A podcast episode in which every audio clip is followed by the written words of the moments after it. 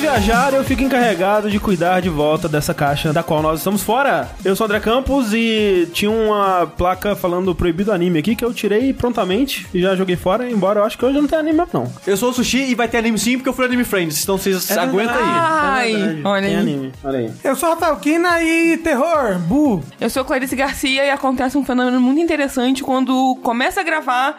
Eu posso estar falando por um milhão de horas antes. Eu imediatamente fico calado e travo. É, acontece. É que você ativou o seu modo podcast. O meu modo podcast é o contrário. Eu- me dá vontade de falar. Quando eu tô fora do podcast, eu falo, não fala comigo, não. Eu invejo, eu invejo. Que porque absurdo. a sensação de ser julgada por mil ouvidos invisíveis me, me dá aquela frio. Mas depois de anos eu tô acho, igual o André. Tipo, no começo eu também ficava inibido, mas agora né? eu fico é que mais. vocês já têm mais prática que eu. Eu esporadicamente venho aqui e fico, yay, yo! Sejam bem-vindos ao Fora da Caixa, esse que é o nosso podcast quinzenal. Agora, de volta a ser quinzenal. Chegando lá. Chegando lá, aos pouquinhos, né? O Rafa ainda tá aprendendo a editar. Tô. Se tiver rolando uma música ruim nesse momento aqui, é culpa do Rafa. Olha, eu boto tanta música legal, o pessoal vem, vem sempre me elogiar. Adorei que você botou Naruto no último podcast. Eu vi, eu vi, eu vi. Eu acho que o Rafa tá sendo espirituoso com suas escolhas. E isso só está acontecendo porque você, Carlinhos, Carlita, Simão, Simone, Ivone, Ivão estão indo lá no patreon.com barra jogabilidade ou no padrim.com.br barra jogabilidade, contribuindo com valores a partir de um real ou um dólar por mês, que já ajudam bastante. É aquela coisa, se você quiser contribuir mais, ajuda também. o quanto o seu bolso permitir. Não é à vontade, porque às vezes você quer mais do que pode. Exato, tem gente que eu acho que é por engano, mas dá 300 reais. Aí não pode. Não... Aí eu falo, opa, isso aqui não vai passar. Já, já não tô contando com esse dinheiro. Porque eu já sei que quando chegar no final do mês a pessoa se empolga, né? E gasta mais, e quando for cobrar, já não tem mais. Pelo menos comigo é assim. Chegou no final do mês, não tem mais dinheiro. Não, não existe fatura. Se precisar de um rolo de papel higiênico, se precisar de um brócolis, ninguém, ninguém, ninguém limpa a bunda aqui com jornal, não. Exatamente. Não, não, not under my watch. é porque jornal é muito mais caro que papel higiênico, né? Não, mas jornal sobra, né? Eu posso ir na banca de jornal e pedir jornal pra limpar minha bunda? Com Pode. certeza. De graça? De graça não, mas se Ele você vai te cobrar pedir, um pouquinho, Se é. você pedir um jornal velho, ele te cobra, sei lá, uns 10 centavos. Fica a dica então, gente. Se tiver faltando papel higiênico. Aqui é podcast de economia. E ainda- Life hack. Nesse esse exemplo, você pode ainda fazer uma crítica social foda limpando a bunda com coisa que você não gosta. Aí você tira uma foto e posta no Twitter. Não posta no Twitter. Não posta no Twitter, por favor. É, a Mel tá viajando, ou pelo menos ela vai viajar em breve, né? Ela não pôde né? estar aqui conosco hoje. Ela vai já porque- daqui meia hora, ela só precisa acordar pra não perder o voo. Essa é a história oficial. A história real é que ela ficou sabendo que o Sushi ia falar de anime e falou: Hoje aqui não tem anime, não. Exatamente. Não vou compactuar com esse tipo de coisa. Anime é errado, tem que parar de assistir anime. Tchau, Mel. Boa viagem, Mel. Obrigada. Boa viagem pro Rio de Janeiro. Que os animes te abençoem, Mel.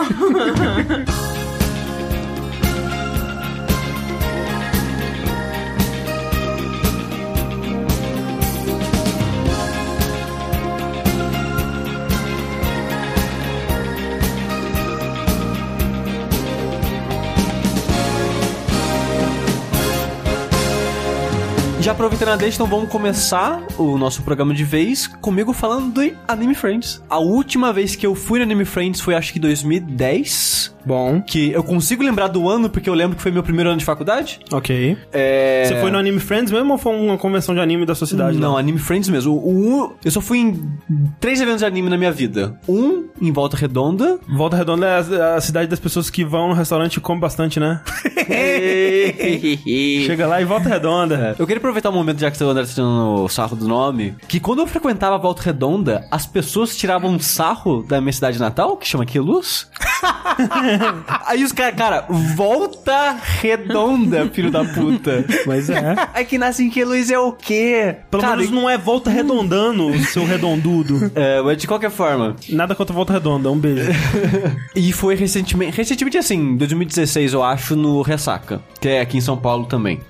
Era da mesma empresa da Anime Friends, aí hoje Yamato? Era, né? Só que agora foi comprado, sei lá, Red Ok. Bull, sei lá. O que eu posso dizer é que eu fui no Anime Friends esse ano, depois de muitos e muitos anos. Eles estão meio que tentando transformar o Anime Friends numa Comic Con. O, eu fui em dois Anime Friends, né? Antes desse, no caso. Fui em 2009 e 2010. Como eu não morava em São Paulo na época, eu não vou saber dizer que bairro, que coisa que era, porque faz tempo e eu não morava aqui. Mas era... Parecia um galpão abandonado, a porra do lugar.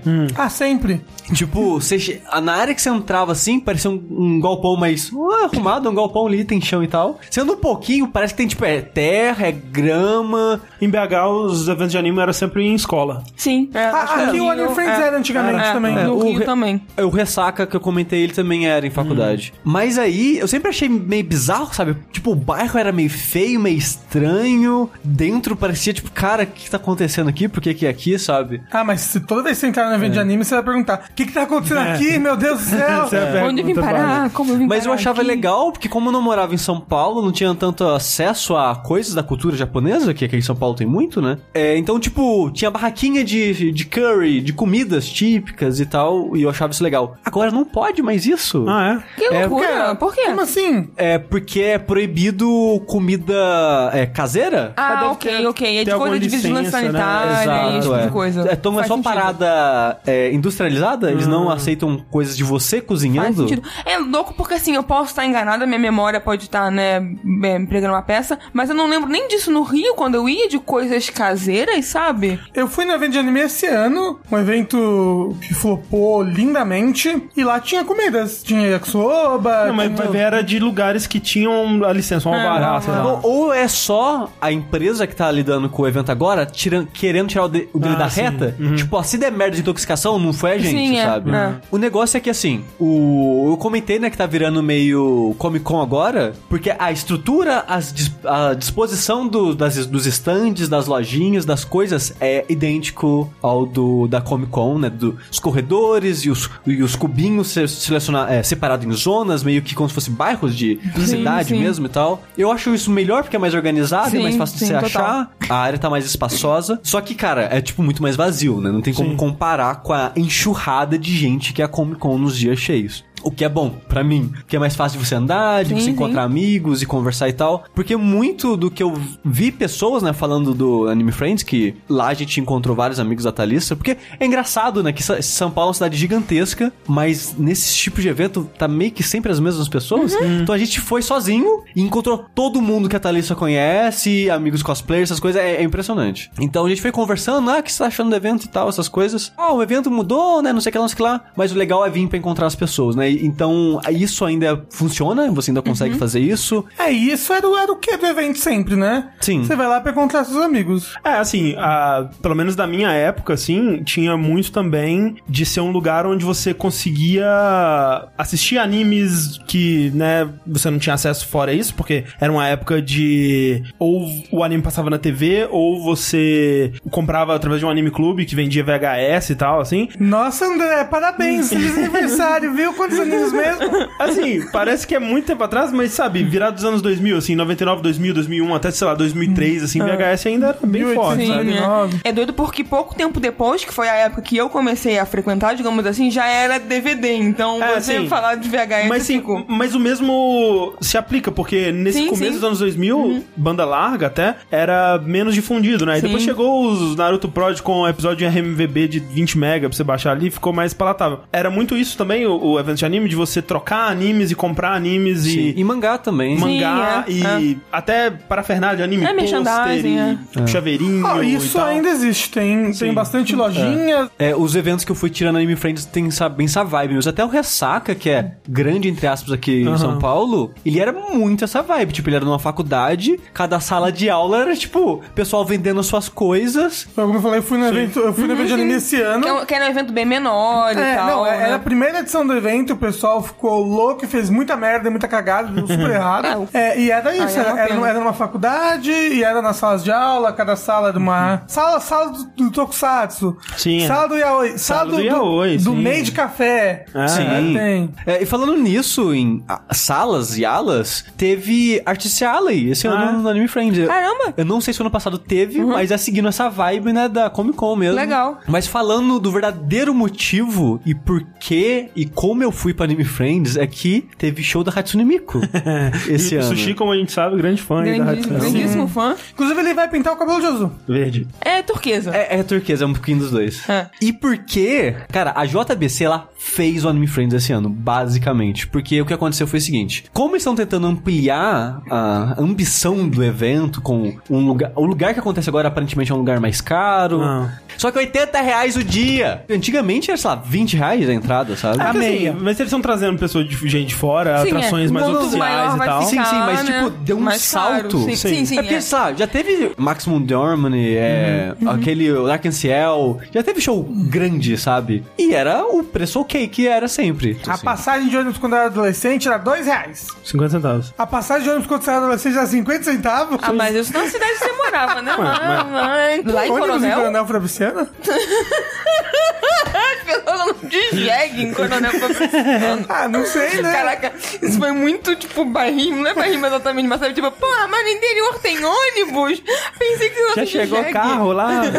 Mas aí, a Thalissa, que ela que ama a Miko, né? E ela queria ir no show, a gente falou, cara, 80 reais são de boa, né? Nem ela animou ir Aham. no show pelo preço. Só que aí, a Anime Friends começou na sexta, né? Chegou na quinta, a JBC soltou na rede social, nas coisas dela, que tipo, ah, preenche esse cadastro aqui, coloca o seu nome e seu e-mail e você entra de graça. Ok. E tava num nível tão escroto essa parada que o pessoal não tava nem fazendo o cadastro mais, porque tu tava assim, coloca seu nome, seu e-mail, aí você vai receber no seu e-mail o seu ingresso com um QR Code. Aí tá escrito lá, ó, apresenta esse QR Sim. Code na entrada, seja no papel ou seja no- pelo celular. Mas só que o pessoal cagou. Tipo, tava, tipo, passando a mesma imagem no Facebook pra, pro mundo, Caraca. sabe? Então, todo mundo tava vindo com a mesma imagem? Com o mesmo QR Code? Com o mesmo Sim, QR é, Code. é, com o mesmo ingresso, E digamos assim. tipo, a parte da produção, né? A, a estrutura, os funcionários e tal, tava tipo, foda-se foda em todos os aspectos Mas que tava eu tive vazio? contato. Eu acho que tava e por isso fizeram isso? Ah, que bizarro. Então, assim, você diria que o Anime Friends flopou ou a Hatsune Miku flopou? Então. Não, mas isso foi pra todos os dias, ingresso grátis. não, não, não. Foi só o primeiro e o último dia. Ah, Sim, tá. é. Ah, não era específico da Hatsune Miku, era do Anime Friends. Não, não, Friends, Anime é. Friends. Ah, e aí se você tivesse no Anime Friends, você tinha acesso ao show da. Hatsune Miku. Ah, Exatamente. E eu acho que eles fizeram isso porque talvez eles viram que venderam um pouco no último e primeiro dia, porque é comum, o último e primeiro Sim. dia são os menos movimentados. Só que, cara, eles cagaram foda. Eu fiquei muito impressionado, porque, tipo, eu cheguei lá de noite, já tinha várias pessoas indo embora e tal, mas ela só queria ver algumas pessoas e assistir o show. Então, tirar foto. E tirar fotos. Então a gente chegou lá, tava eu e a Thalissa, ela tava na minha frente, ela chegou lá e falou: Ah, né, o ingresso da JBC mostrou o celular. A pessoa nem olhou direito, Cara. entregou, entregou o ingresso pra mão dela. Eu nem tirei o celular, já me entregaram o ingresso na minha mão. Tipo, os caras tava tipo, foda, só entra. Só entra, sabe? Isso é bizarro. E, tipo, que você tava falando, eles não estavam checando bolsa nem nada, esse É, tipo de coisa, né? Não, não, tava checando, passando o olho, sabe? Tipo, tiver a mochila. Ela abriu a mochila, a pessoa só, tipo, ah, mochila. Uma mochila. Ah, E podia foi, ter mochila. sabe? Assim, podia Nada. ter uma dinamite. Podia ter Não, podia debaixo ter das qualquer coisas. coisa. Não, sabe? é, não. Eu que tava sem mochila, não, não fizeram nada comigo, entendeu? Uhum. Eu podia estar armado, podia, sei lá, sabe? Então, segurança zero tava. também. a gente chegou e perguntou numa ponta, tipo, é a fila pro show da Mico e tal? Cara, não, essa fila aqui é pro show do da apresentação dos caras do Ultraman, que tava tendo as duas apresentações revezando, né? Uma parada meio de teatral, assim, do Ultraman e o show da Mico. Ele falou, ah, o show da Mico é na outra fila daquele lado. A gente, beleza, a gente foi pra fila. A próxima atração era a parada do Ultraman. Então a gente ficou, sei lá, uns 15, 20 minutos na fila e a galera começou a entrar. E foi entrando, e foi entrando, e a nossa fila começou a entrar. Eu acho que tava vazio o lugar e eles falaram, entra todo Entra. mundo pra preencher. Pra fazer número. Que bizarro. E ainda mais que também no final do dia já. É, Eu Ah. acho que foi o último show do Então, dia faz dos mais dois- sentido das duas ainda. paradas. É. E foi até interessante assistir a apresentação do pessoal do Ultraman, porque é tipo, é uma apresentação de cosplay gourmetizada, Hum. digamos assim. Vocês já assistiram alguma apresentação de cosplay? Que é com efeito sonoro no fundo, Sim. com Uhum. dublagens e as pessoas fazendo dramatizações Sim, em cima da sim. dublagem Sim, de sempre- maneira sincronizada e tal. Sempre tem muita vergonha. Sempre bastante vergonhoso. E essa apres- apresentação do Ultraman era basicamente isso, Uhum. só que com telão no fundo com CG pior que Chaves, sabe? Caraca. Eu fiquei impressionado, que tipo, essa parada oficial? Eu deito no chão agora, você me grava e me faz voar, sabe? Ah, tá. Da maneira mais tosca possível, sabe? Sem vento, sem nada, só no chão reto, sabe? Você sem tela verde, você recorta o sushi É. aqui. É, e os, os caras sabiam, né, fazer as movimentações, lutinhas e tal. Ao mesmo tempo que teve momentos legais, foi muita vergonha alheia em muitas horas, assim, principalmente a hora que eles vinham lutar no meio da plateia. Teve uma hora que, tipo assim, teve umas pessoas que acharam legal, né, aplaudiram e gritaram. A Thalissa achou legal pelo tamanho. Eles estavam enfrentando um dragão que era, tipo, sei lá, a altura de umas duas, três pessoas. pessoas. Só que era uma pessoa dentro de uma roupa com, sei lá, um ventilador inflando ela, sabe? Era uma bexiga gigante.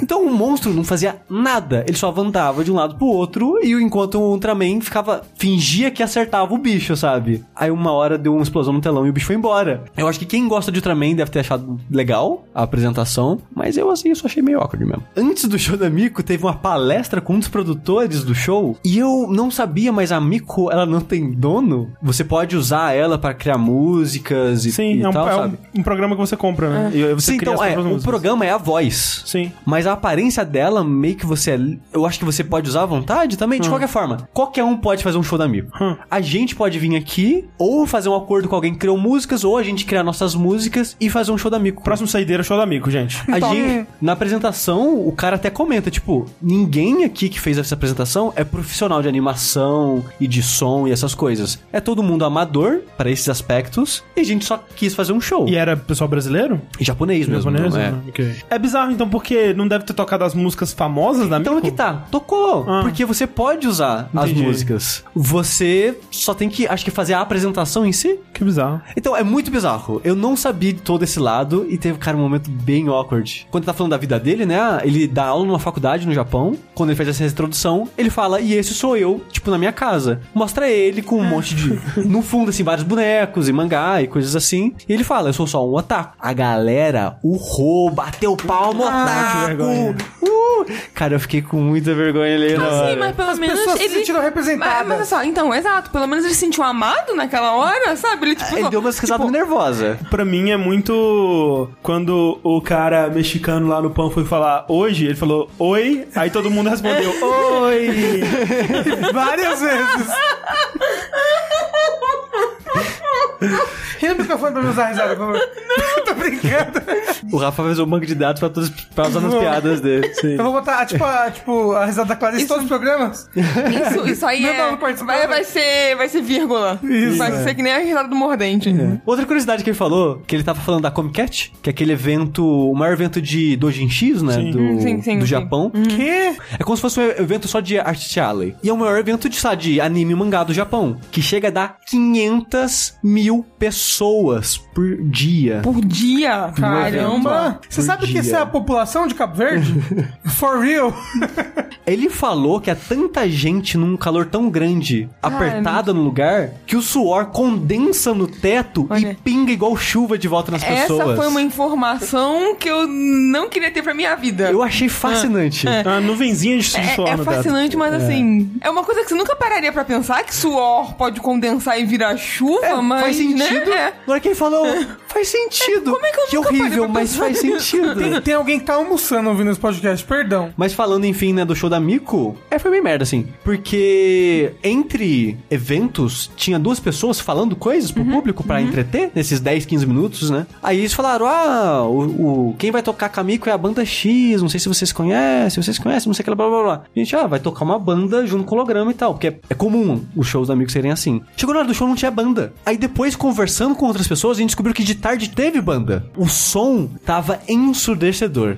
Eu que tenho ouvido sensível, tava machucando Nossa, meu é. ouvido. A Thalissa também tem. Não sei quem pensou nisso, mas as luzes, que né, ficam girando e mexendo e tal, o ângulo que a, a luz mexia batia exatamente no meu olho o tempo todo. Que inferno. Então eu não conseguia olhar Nossa. pro palco porque tava o teu. Tipo, a luz girava, Nossa. batia no meu olho. Girava, Caraca, batia no meu isso olho. parece o meu inferno pessoal. Cara, não é possível, eu tô velho aqui, né? Reclamando da luz do holofote na minha cara. Aí eu olhei pra frente e vi algumas pessoas com a mão em frente do rosto. Pra protegendo. aham. Exato, então tava numa altura, num ângulo meio bizarro mesmo, que quem tava na reta do palco, não nos lados, tava incomodando. E a qualidade do holograma não era muito boa, porque a gente tava, tipo, na metade do caminho, em frente ao palquinho do meio que eu comentei, e o holograma já tava meio translúcido, já não conseguia ver direito ele, tava meio apagado as cores. Que triste. Ah, mas não É. conseguia ver direito? É. Tipo, você via, mas você via apagadinho, sabe? Ah, Não dava a ilusão perfeita.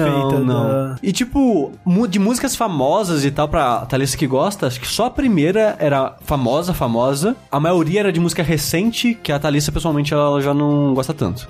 Então ela saiu meio decepcionada do show. Sim. Ficou, a gente ficou feliz que a gente não pagou nada, né? Por causa do ingresso grátis. Desculpa pra quem pagou. Ah, ah, É. Aliás, o que, que a organização do evento vai fazer em relação a isso? Ou fez, ou não sei. É, a resposta dela foi, e eu não acho tão errada assim. A JBC ela tinha direito a X ingressos de cortesia e ela fez isso pra se li- se livrar da cortesia dela. Então, quando rolou isso, um monte de gente falou: pô, eu paguei 80 reais, e agora? Eles falaram: a gente não pode fazer nada Sim. porque não foi a gente que deu os ingressos, foi a Assim, JBC. Eu concordo com você, mas eu acho que a- o que eles pecaram foi a forma como eles fizeram isso. Tipo, eles deviam ter feito uma promoção certinha. Realmente eles não têm controle, mas foi tudo descontrolado, sabe? É, Não, e, e aí chegar lá no negócio e nem verificar se você tem o Exato, código, é, é. usar o mesmo QR Code pra todo mundo. Tava É terrível. isso, é essa a minha crítica. Nem critico eles terem dado ingresso, porque isso de fato acontece, é comum, eu acho. Sim. Não, e o fato que, tipo, não foi a empresa que deu ingresso, foi um, um terceirizado. Sim. É tipo, faz quando o, o jogabilidade, por algum motivo, tem 100 ingressos pra sortear. A gente sorteou 100 ingressos. O pessoal ficava, pô, o pessoal ali entrou de graça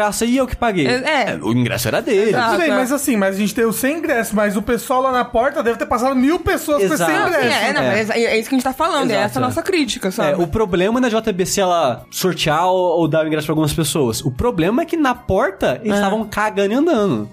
Entrava qualquer pessoa. A Thalissa, né, ela vendo né, no Facebook, conversando com umas amigas dela e tal, pra entender o que aconteceu com esse show, a qualidade do som não tava boa e a apresentação em si não tava muito boa. E depois algumas pessoas que entendem mais, né, já viram um show no Japão e coisas assim, falando que, tipo, o grupo que produziu esse show parece que é um grupo meio mequetrefe, que faz um show meia, meia boca mesmo, não é, os grupos top, que faz os melhores eventos. Parece que, infelizmente, o show foi meio ruimzinho, então eu fico triste por quem pagou 80 reais pra Exato. ver esse show, Exato, sabe? é. Imagina se a Thalissa tivesse feito isso, porque É. ela, né, foi pra isso, ela É. ia aí mesmo. Mas o evento em si, eu, eu gostei do lugar. Uhum. Tipo, tirando a falta de organização, parece que tá indo por um rumo legal, sabe? Sim. O preço eu acho meio salgado, porque é pequeno, não tem tantas opções assim, não tem muita coisa pra ver lá. Por exemplo, muita gente que vai na Comic Con vai passar pra comprar coisas. Lá não tem muita opção disso. Uhum. E quando tem, é engraçado que as, as mesmas que estão na Comic Con e com o mesmo stand da Comic Con, sabe? Nossa. Meio que quem vai na Comic Con não precisa ir no Anime Friends, porque na Comic Con já tá começando a ter anime também. Ah, sim. Tanto que o, o lançamento né, do Ghost in the Shell em 2016 Foi na Comic Con. foi na Comic Con, É. né? Não, ainda mais considerando que a Comic Con tem muito mais coisa pra você ver também, além de comprar, então... Sim, é um evento mais caro, mas um evento que vai mais pessoas. Exato, é. Então, se você é o público que cai na interseção, né, de é, cultura pop de modo geral e anime, meio que você não precisa ir no Anime Friends. é. A não ser que você queira especificamente ver amigos e Ah, tal. e até porque o Anime Friends mesmo, ele não tá só focando em anime também, né? Ele É, tá exato. tentando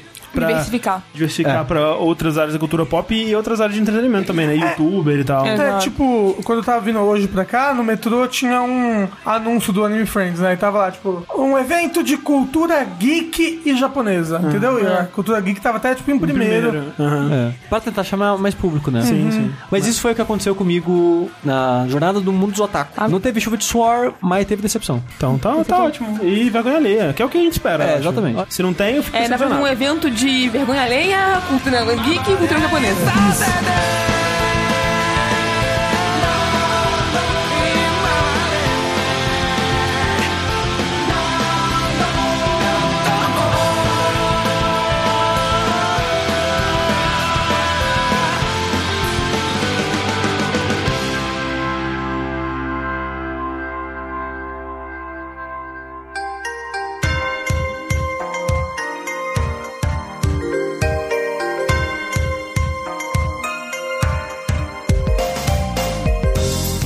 Agora então de uma série que eu e a Clarice começamos a assistir e nós vimos os dois episódios porque ela ainda está em progresso, né? Ela está lançando na HBO. É uma série chamada Objetos Cortantes. Que é baseada num livro de mesmo nome da Gillian Flynn, que se você conhece aí, escreveu. Garota Exemplar. Garota Exemplar, ou Ou Gone Gone Girl, Girl. exatamente, que é um ótimo filme. E essa série, ela foi recomendada para mim pela Clarice, que leu o livro. Tá sendo bem interessante, assim, os dois primeiros episódios, eles são bem intrigantes, porque ela me lembra um pouco, e não só por causa de uma das atrizes, mas me, tá me lembrando um pouco It, só que sem o aspecto sobrenatural, pelo menos por enquanto, porque é sobre uma cidadezinha do interior, assim, bem interiorzão mesmo dos Estados Unidos, que tá sofrendo com um leve caso de serial killer. Um serial killerzinho assim, aqui ali, Casual, assim, casual, casual, casual. sabe? Matando uma- umas meninas, É, o né? lance é Especificamente que. crianças. Exato. A série é protagonizada pela Amy Adams, que morava lá nessa cidade, nasceu nessa cidade e saiu, né,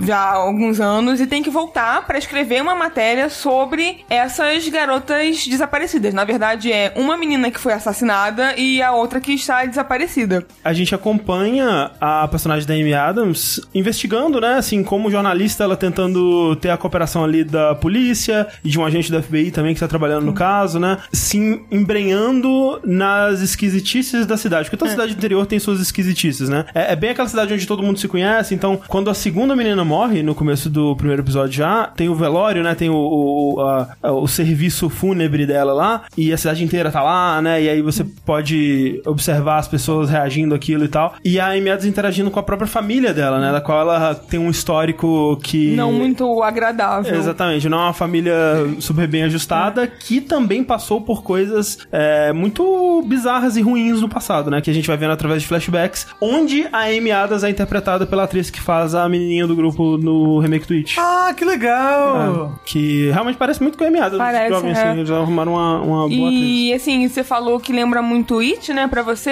a maior, a maior referência não, mas me lembra muito o Big Little Liars, porque é muito dessa coisa também de Ah. fofoca de interior, e tem muito essa coisa de mulheres também, porque, né, o assassino mata garotas, e tem muito essa coisa da mãe, tem muito essa coisa da Amy Adams, tem uma outra irmã que, né, é uma meia-irmã, né, não é filha do mesmo pai, e tem muito essa coisa de... Com certeza, com certeza vai morrer. Será que vai? Eu já sei o que acontece. E, enfim, pra mim, né, eu gosto muito dessa, como você falou, desses segredos de cidade do interior, de É. mistério. Esse Big Little Lies, que também é uma série da, que, que tem na HBO, né? No HBO Go aí, pra quem quiser. É excelente. Excelente, uma das excelente. melhores séries É. que eu vi recentemente, né? A gente viu ano passado. Ano passado, é. Junto com Handmaid's Tale foi, né? Eu acho que em segundo lugar ali, minha série favorita do É. ano passado. Eu consigo assinar HBO Go sem ter no HBO? Sim, Sim. você consegue. É tipo eu- Netflix. É, Eu, eu tentei e não consegui. mas dá. Você tem que fazer pelo aplicativo do celular. Você, você Ah, assina eu- pelo aplicativo do celular e aí você tem acesso em todas O as que é plataformas. bem bizarro. Menos no PS4, que eles não têm o aplicativo do brasileiro ainda. E é mais caro que as outras paradas, né? É, eu não acho que vale a pena manter assinado, mas quando tem, assim, você assina um mês, dois meses, assiste o que você quer e, e dropa. É quanto? Uns 30 e pouco, não é? É tipo isso, é por Caramba, aí. é. O Big Little Lies é sobre um assassinato que acontece numa comunidade É. de pessoas muito ricas e socialites É. e a diferença pra mim tá um pouco nisso. Não, sim, sim, eu, que- eu falei só no sentido de que ele tem um, um- ali no, no fundo, sabe? Essa coisa toda do. Sim, de comunidade você, pequena De você e tal. descobrir o segredo de uma comunidade pequena. Isso. E nesse sentido, porque realmente, no, no Objetos Cortantes tem mais um contraste social. Tipo, a Amy Adams, ela veio de uma família abastada. As pessoas são muito desconfiadas dessa personagem da Amy Adams por causa das origens dela e do passado dela. Sim. Que né, você vai descobrir por que, que a série se chama Objetos Cortantes também já próximo ali do primeiro episódio. Sabe o que tá me lembrando? Hum. Duas séries, uma recente e uma antiga. Ah. Twin Peaks Ok. Ok, aham, aham. e Riverdale. É, Riverdale. Riverdale. Você, você assistiu Riverdale? Eu vi um episódio com a Thalissa, ela já viu três. E é bem nessa pegada, assim, tipo, tem um assassinato no começo, no primeiro episódio, e a série é é sobre... A princípio... Porque, assim, a segunda temporada falam que é incrível dessa série. Como é que é o E- nome? Riverdale. É uma Riverdale. série, pra quem conhece aí, é baseada no Art, né? O personagem de quadrinhos antigo pra caralho do... Ah, nossa, é? Arte, é. Não sabia. E, tipo, então, né, a pessoa assassinada e um grupo de adolescentes começa a investigar, tipo, peraí, o que aconteceu? Tipo, tem um mistério envolvido e eles começam a investigar meio que por conta própria. E a série é muito sobre isso dessa comunidade, da cidade que eles vivem, as pessoas, da escola e tal. Então tem muito disso também, das fofocas e você conhecer as pessoas, Sim, as legal. interações. É. Eu vejo No- muita gente elogiando o Riverdale. É, eu também. Lembra um pouquinho, bem de leve, assim, o Twin Peaks por causa do mistério, da comunidade pequena e das pessoas esquisitas e tal.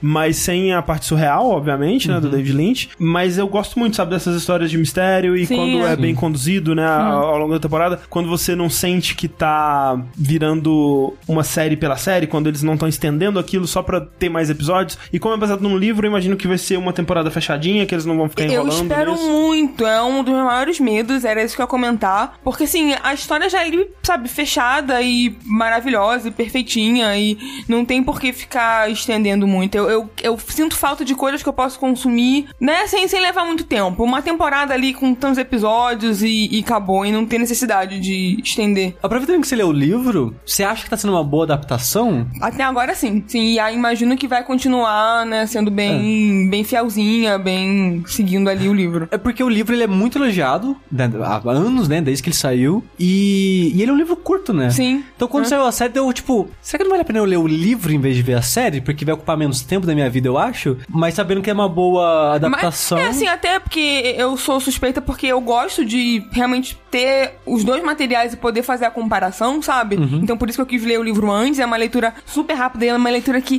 te prende mesmo. Apesar de ser pesada em muitos aspectos, porque, né, lida não só com assassinato de, de garotas, também com transtornos mentais e lidar com uma família disfuncional, esse tipo de coisa. É uma leitura que, assim, ela é viciante, assim. Você, eu não piscava até acabar de ler. Então, assim, você não começou a assistir ainda, acho que ainda vale a pena você ler de alguma forma. Ela tá passando na HBO, então, atualmente? Sim, sim, Você estreou. sabe os dias que ela passa, o O horário? André falou domingo às 10 da noite. E tem uma previsão de quantos episódios vão ser? Agora, uma boa pergunta, eu não lembro, mas Eu deve ter. uns Uns 12, 10, é. Ah. Padrão do HBO. Ah. Mas falando em HBO, ela foi comprada pela AT&T. Sim. E é muito louco porque teve uma reunião, né, entre sei lá, os diretores da HBO e os diretores dessa AT&T e parece que vazou é, parte do, de, não sei se foi vídeo ou se foi de áudio da, da parada. E a parada é tipo, o chefão agora da porra toda, né, o presidente da AT&T falando, vocês têm que fazer mais série, porque eu não quero o pessoal entrando uma vez por mês, não. Não quero ver o pessoal entrando uma vez por semana, não. Eu quero o pessoal entrando todo dia no HBO Go pra assistir. Eu quero concorrer com a Netflix. Então. Ai, e- que merda, hein? Não vamos? Pelo amor de Netflix Deus. é um ótimo exemplo Exato. mesmo, né, de qualidade séria. E, É. e falando em, em mentalidades capitalistas e mercadológicas, Que imbecis. eu quero falar sobre a segunda temporada do Handmaid's Tale. Opa! Que,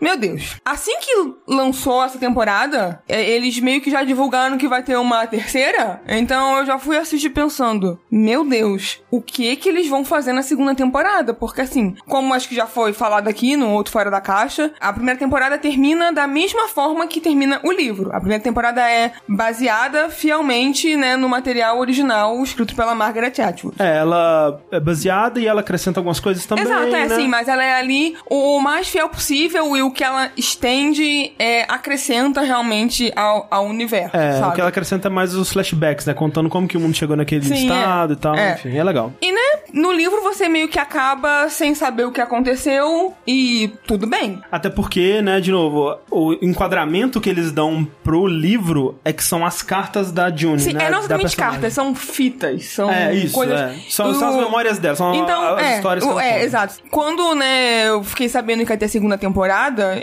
eu fiquei animada, porque era, né, uma visão de, das pessoas envolvidas naquela produção do que aconteceu com a June. Com a benção da Margaret Atwood. Exato, né? exato. Então eu falei, interessante, é uma expansão do universo que pode dar muito certo. Podia ter acontecido um milhão de coisas e roteiristas supostamente competentes, né, que mostraram um, um bom trabalho na primeira temporada, poderiam ter feito, mas não foi o que aconteceu. É, Você- vocês gostaram bastante, né, da segunda o temporada. André ainda mais do que eu. Eu dropei, eu É. dropei no meio, porque assim, É. quando eu falei sobre a segunda temporada aqui, a gente tinha visto uns três episódios, alguma coisa assim, ou talvez até menos, e eu tava já com esse medo. Eu tava já com aquele medo, eu até comentei que me lembra Prison Break, que tipo, no final da primeira temporada de Prison Break, como o nome da série diz, né, eles vão fugir da prisão. Na segunda temporada, eles têm que manter aquilo de alguma forma, eles não podem simplesmente fugir e ser felizes, né, porque senão acaba o drama, acaba a série. E às vezes tem que acabar, às, vezes, tinha que acabar. É, exato. O lance é isso. Tipo, eles não querem acabar porque é uma série que faz muito sucesso, que tá na boca do povo,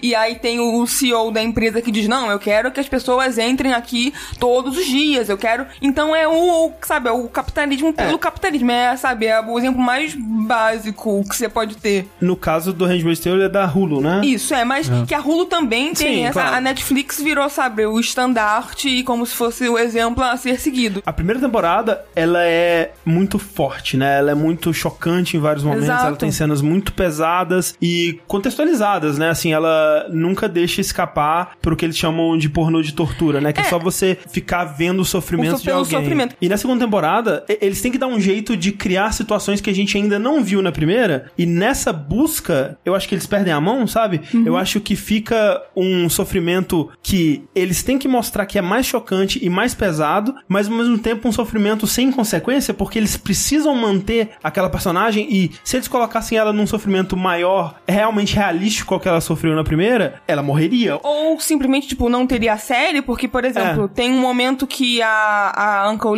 A tia Lydia, ela chega e fala: ah, se você fizer besteira, você pode ficar presa, que nem essa mulher. Só que assim, ela nunca nada acontece. Ela é imune. Ela tem o muita escudo sa- do roteiro. Exato, o escudo da, da protagonista. Tipo, ela é incrível, apaixonante, todo mundo ama a June. Ela pode fazer qualquer bosta que ela não sofre nunca muito além do que foi mostrado, tipo, na primeira temporada. Ah, mas é um mundo horrível, tem que mostrar o sofrimento, você não está entendendo a série. Eu estou entendendo, eu já entendi. É justamente essa minha crítica, sabe? Move on. É, exa Exato, é, é, e eles, exato. Não, eles não conseguem seguir em E, frente. e aí, assim, é sempre aquela coisa do Ah, mas agora a June tá com sangue nos olhos e vai fazer alguma coisa. E, e nunca é o suficiente, ela tá sempre voltando a estaca zero e. e- É tipo Simpsons, tem que voltar É, e não, o e- status do co- E sem começo do sacanagem, episódio. isso acontece múltiplas vezes nessa temporada. Que, tipo, começa um arco que vai levando ela pra um lugar X. No final, opa, voltei pro estaca zero. Isso acontece mais de uma vez nessa temporada. Isso é muito frustrante. É.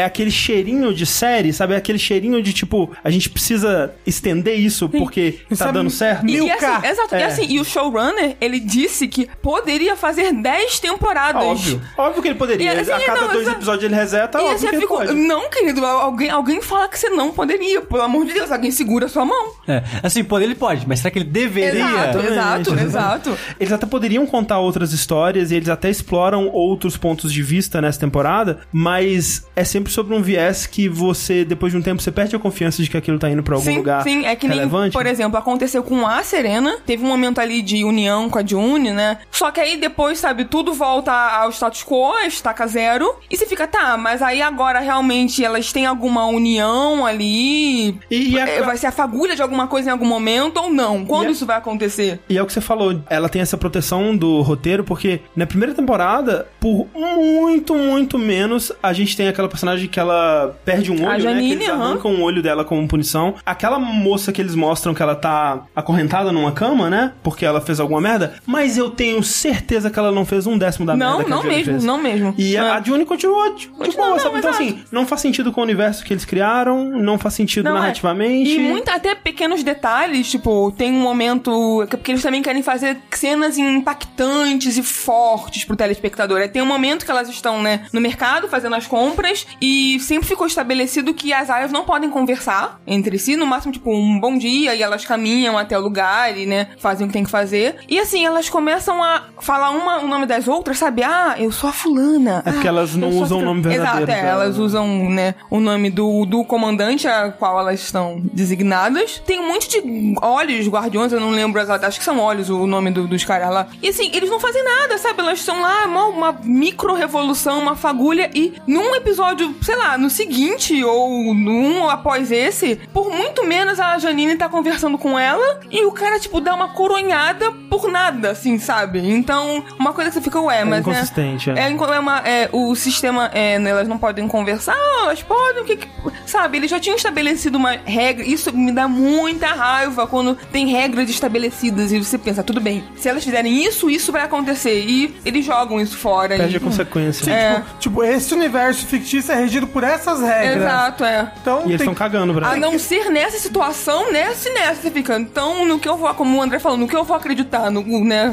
O que eu vou esperar. Então é, é muito decepcionante, mas assim, a Mel, por exemplo, ela gostou mais do Ah. que a gente da segunda temporada. Eu, eu vi, acho que o Rick do Overloader, ele tava tweetando enquanto assistia, É. né, e tal. E parece que ele tava gostando também. Assim, mu- é, tá bem dividido, pelo que eu pude ver. Muita gente gostou e muita gente tem as mesmas críticas que nós estamos É. expondo aqui. Porque eu, assim, eu não tenho muito essa coisa que muita gente tem, que tipo, ok, eu vou ver até o final, sabe? Eu vou dar o benefício da dúvida. Quando eu sinto que a série tá indo pra um rumo, assim, que eu, eu não tô gostando disso, eu já não quero mais. É, pra mim, pra mim depende muito, assim, como é uma série que eu amei a primeira temporada, eu amei o livro, foi outra série que, só que dessa vez, tipo, eu queria muito tempo ler o livro e quando, né, eu fiquei, ah, pô, a série vai estrear, eu tenho que ler, eu corri pra ler e amei demais, até te recomendei também na época. Sim. Então, quando tem um, um- um peso maior como esse, eu ainda consigo me manter ali, mas difícil, eu acho que justamente sabe? porque eu gostei tanto da primeira temporada Ok, que eu. faz sentido. É muito difícil falar da segunda temporada sem dar spoilers da primeira. E a primeira eu acho importante que as pessoas assistam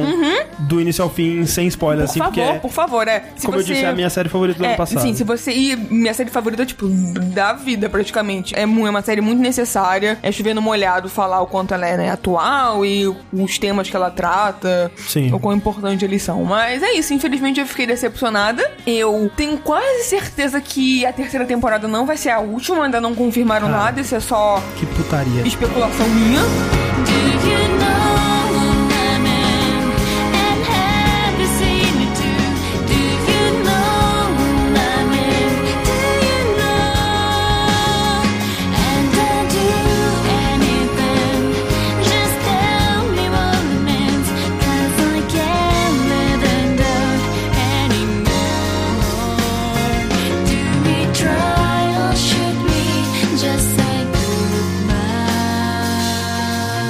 coisas importantes que você provavelmente deveria assistir, está no Netflix aí, estreou tem algumas semanas o stand-up na net, que é na Netflix que E tinha que chamar. também não é da net aquele negócio de chocolate que você Isso. come. Não, mas pera, é realmente na net? Não, Não, na é na net. net é o nome. O nome, na net. N-A-N-E-T-T-E. Na net. Ah! É. Pensei que era tipo, sei lá, agora é o Andrezinho na net, Isso, não, entendeu? parece. Não, tipo, não, agora na o net. André tá na internet. Isso, não. Um especial de stand-up comedy da Hannah Gadsby, que é uma comediante é, australiana, tasmaniana, pra ser mais específico. É, Ela entra no palco rodando. Isso. Ela. E acaba o show. Uma, uma comediante que eu não conhecia, que acho que muita gente não conhecia, né? Do, especialmente do público norte-americano, pro qual é, esse stand-up é mais voltado, né? Afinal, acho que a maior parte do público da Netflix deve ser americano. É, acho que a coisa mais popular, digamos assim, que ela fez pra esse público, que também tá na Netflix, é aquele Please Like Me. Isso. Que ela é roteirista, né? Não sei se ela, acho que ela participa também em algum É, momento. Ela é atriz também. Mas, enfim, eu nunca assisti, dizem que é muito legal também. É, esse stand-up, ele é curioso que ele é, tipo, ele dura uma hora e durante o começo dele ele é um stand-up muito tradicional, onde a Hannah, que é uma mulher lésbica que cresceu na Tasmânia, onde você ser gay, né, de qualquer forma que fosse, era ilegal, né, era contra a lei é até o, o final dos anos 90, mais ou Exato. Todo mundo aqui nasceu numa época que era proibido ser gay na Tasmania. É, não só proibido, era crime, criminoso, Era, exato, né? era criminoso. Tipo, você. Gente, Bizarro. Boa parte do stand-up é o que você esperaria de um stand-up, que é ela contando histórias, né, da infância dela, de como foi pra ela sair do armário, a relação com a família, de como ela não se identifica, quando ela vê parada gay, ela vê as pessoas, não, mas essas, essas pessoas são muito animadas, né? Não tem ninguém que parece comigo, assim, que tipo, ela fala que o barulho favorito dela no mundo é o barulho de uma xícara encontrando um pires. e ao longo do stand-up ela vai falando muito sobre essa coisa de identidade, de pertencimento, ela fala muito sobre história da arte, que eu achei fascinante também. porque a, formação é formada em Isso. história da arte. Como um bom stand-up, né, é tudo muito bem amarrado. Então, à medida que você vai avançando, né, na narrativa que ela vai te levando, você vai entendendo pequenas minas que ela plantou no começo, né, e ao longo do stand-up para qual ela vai retornando e fazendo callbacks e utilizando informações que ela tinha deixado anteriormente que vão tomando um novo significado, né? Até que no final você toma um soco no estômago Você pisa na mina e. tudo explode junto e você percebe o que, que ela estava planejando ali, que você foi enganado, que você não está assistindo um, um programa de stand-up qualquer, que na verdade é uma comediante abandonando o mundo da comédia e anunciando ali, né, utilizando aquele especial da comédia para abandonar a comédia e usando a linguagem do stand-up para fazer isso, né? E é brilhante assim, é eu vi pessoas dizendo que com esse stand-up ela anuncia a morte do formato stand-up como um todo. E eu acho que, obviamente, é exagero, porque comédia stand-up não vai acabar, mas eu consigo ver muito assim esse ponto sendo usado como um ponto de mudança, assim, não que ele vai causar mudança, porque é uma mudança que tá acontecendo, mas as pessoas vão apontar como um marco, assim, de uma mudança da maneira como a gente aborda comédia comédia, porque quando você você pega piadas antigaças, assim, tipo Ari Toledo, assim, é, que é as piadas que a gente cresceu ouvindo, assim, que é tipo piada sobre português, piada sobre a sogra, piada sobre personagens inventados, né? Piadas de personagens que não existem. Piadas sobre negros, Gays, piadas sobre é. bicha. Sobre qualquer minoria ou, né, pessoa que você pode É, Piadas oprimir sobre facilmente. loiras. Mais especificamente, eram situações inventadas, absurdas, que usavam a mecânica do, do setup, do punchline, né? Te gerando uma situação é, inesperada, que era o que causava o humor, né? Depois, assim, mais ou menos nos anos 60 nos Estados Unidos e bem mais recentemente pra cá, como de forma mainstream, o humor passou a ser sobre você. Você é a pessoa contando uma história sobre você, sobre a sua verdade, a sua realidade, e mesmo que fosse um personagem que você estava interpretando, você vendia como se fosse uma história sua, né? Essa é a parada do stand-up, que você vai subir lá no palco de cara limpa, normalmente não interpretando personagem, é óbvio que tem stand-ups que fazem personagens, que contam né, histórias diferentes, mas de modo geral, comédia ficou muito relacionada a você contar uma verdade. E porque você tá contando uma coisa que é verdade, aquilo é engraçado. É como o Seinfeld conta uma anedota sobre aeroporto, né? Tipo, ah, no aeroporto, você vai lá e tal. E ele conta uma história que você, porra, é isso mesmo, né? É assim mesmo. Esse cara aí, ele tá falando a verdade. É por isso que é engraçado, sabe? O, sei lá, o Louis C.K., sabe? Você presume que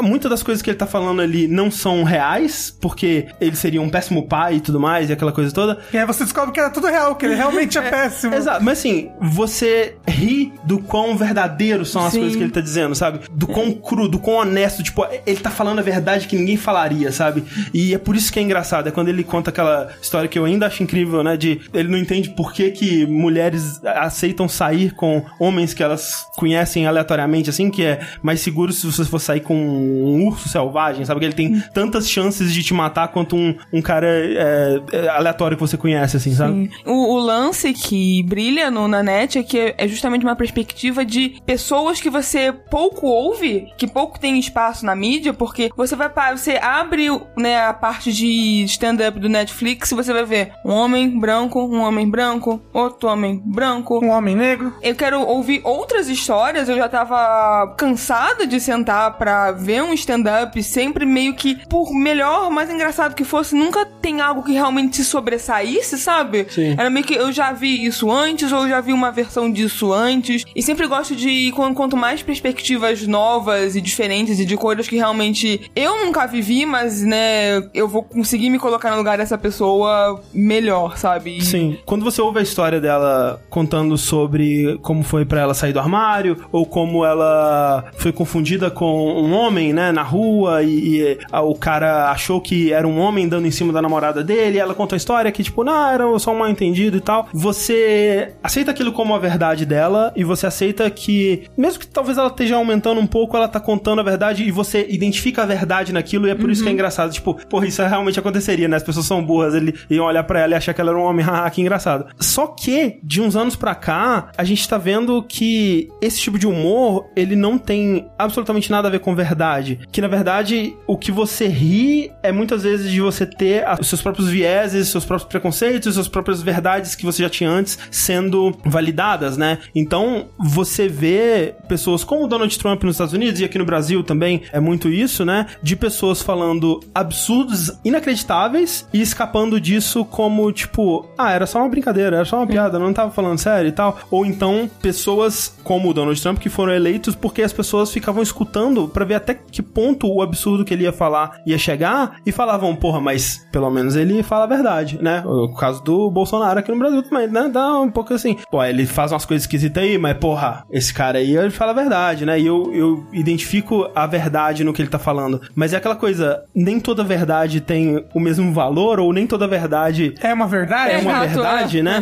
Só porque ele tá falando uma coisa que você identifica como algo que você acredita, não necessariamente é, é uma verdade, Sim, né? o famoso viés de confirmação. Se aquela Sim. pessoa fala o que eu acredito, então é óbvio que é verdade. E até do outro lado também, né? Porque, por exemplo, eu sou muito fã do Stephen Colbert, né? Que é um jornalista, comediante. Comediante que apresenta jornal, apresentou jornal por um tempo e atualmente apresenta um talk show nos Estados Unidos. Que eu, de um tempo pra cá, eu parei de assistir porque ficou uma coisa muito masturbatória, assim, de tipo, eu vou ligar o programa do Stephen Colbert, vou assistir ele falando, e vai ser ele falando, Trump, né? Que loucura. Ele fez umas loucuras aí, né? Que cara esquisito, né? Olha como ele é burro, olha como ele é idiota.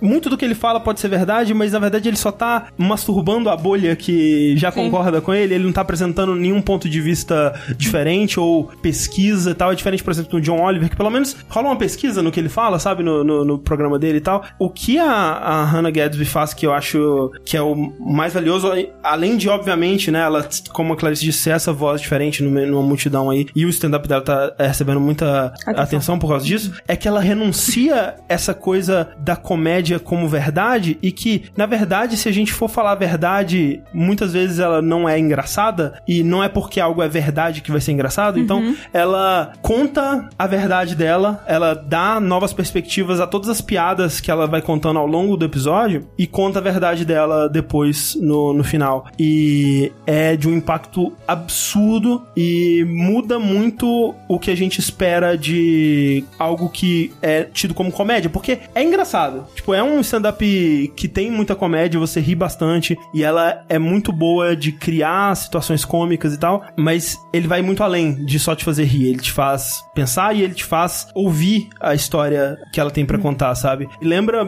também um pouco uma série que eu já falei aqui antes, que é o Nathan For You, que Sim. também é uma série de comédia que tá dentre as coisas mais engraçadas que eu já vi na minha vida, mas ele tem momentos muito humanos onde ele não puxa pra comédia e ele não tá lá pra te fazer rir. O último episódio da última temporada que existe do Nathan For You é um episódio que ele tem momentos engraçados, mas ele não é um episódio de comédia. Ele é, é o episódio do cara procurando a, a mulher que ele amava e tal. É um episódio muito humano e muito trágico até, sabe? Sim. É triste. É. E ele tá lá numa, numa série de comédia, ter pessoas questionando o que a gente entende como comédia, sabe? E ter vozes novas contando suas histórias e valorizando mais contar as histórias do que se manter na comédia, né? Porque é é muito do que a Hannah Gadsby fala, que ela não vai mais se botar pra baixo, ela não Exato. vai mais se autodepreciar. Pra Ah. fazer a comédia dela, ela sentia que ela tinha que se botar pra baixo pra ela, enquanto mulher lésbica Exato. da Tasmânia e tudo E mais. ela agora quer, tipo, ela não quer ser um exemplo, um estandarte pra mulheres lésbicas e pessoas LGBT de modo geral se imporem e saberem que, sabe, elas podem ocupar os lugares. É, sem ter que criar verdades que não são eram verdades pra as outras pessoas poderem escutar, que elas querem ser escutadas pela história delas, sabe? Então, é impo- cara, Não. é um, um especial maravilhoso, assim. é- E é- assim, e como você falou, tipo, é, é um, é um stand-up que provavelmente você vai terminar chorando e não rindo. Porque é bem, como André falou, é bem dedo na ferida, é bem, sabe, é uma pena que o Rafa não, não assistiu, porque acho que ele poderia acrescentar boas coisas, assim, mais, mais coisas, né? Como eu falei, outra perspectiva mais próxima ali. Outra perspectiva mais gay. Eu não gosto de chorar. Não, mas assim, tipo, eu... Me dá dor de cabeça. Ah, mas um, né? Mas é, e é um stand-up que é bom de você ver várias vezes, porque Sim. é que nem filme que tem plot twist, que, tipo, da primeira vez você é pego de surpresa pelo plot twist, mas aí das outras vezes você vai vendo, ah, olha aí, ela tava plantando isso tudo aqui, cara, olha que porra, que roteiro bem escrito, bem amarrado, sabe? Então ele é bom em todos esses aspectos. Ele é engraçado, ele é uma aula de roteiro, ele é, porra, super importante, né? O que ela fala ali é super importante. É, eu recomendo super na net, que não tá na, tá na Netflix. né, na Netflix e termina com uma música muito linda também. E foi isso que quebrou minhas pernas. E tem cachorro. E tem um cachorro, é.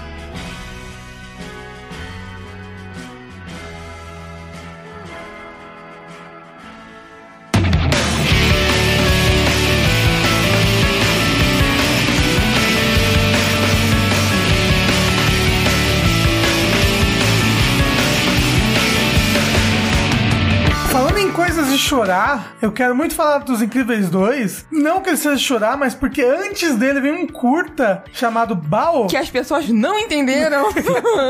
É muito engraçado que é tradição já da Disney, né, Pixar e tal, ter um curta antes de começar o filme. Sim. Estreou o Incríveis, acho que no outro dia, dois dias depois, são matérias e, tipo, pessoas às vezes horrorizadas pelo curta, É, tipo... tipo, eu também ficando tipo assim, ué, mas não é aquele curta do bolinho do, do, do, Do bolinho. dumpling fofinho, mas por que, que as pessoas estão horrorizadas? Eu não tô entendendo. E como eu não queria spoiler, né? Porque as Exato, eu matérias não que eu vi, vi exato, tinham é. spoiler, É. eu assisti o curta e fiquei, cadê a polêmica? É. Já avisando para as pessoas, a gente vai falar dos Incríveis 2 com spoiler, depois a gente vai falar também do Hereditário com spoilers logo em seguida, então... Bloco de spoilers. É o bloco de spoilers. é, se você quiser, não, não quiser spoiler de incríveis, mas já tivesse de hereditário, você procura aí o tempo no post que aí você pula pra lá. E... Mas se você não quiser o bloco de nenhum dos dois, então tchau, gente, a gente ama. Beijo. Até Beijos. algum dia. Ok, mas o Bruno se debulhou. Mas então, eu tava falando de coisas tristes porque o Bruno, que é o meu noivo, por exemplo, se debulhou em lágrimas ao final desse, desse curta. Pra quem não lembra, né, do curta, já que a gente tá falando de spoilers, ele é sobre essa mulher asiática,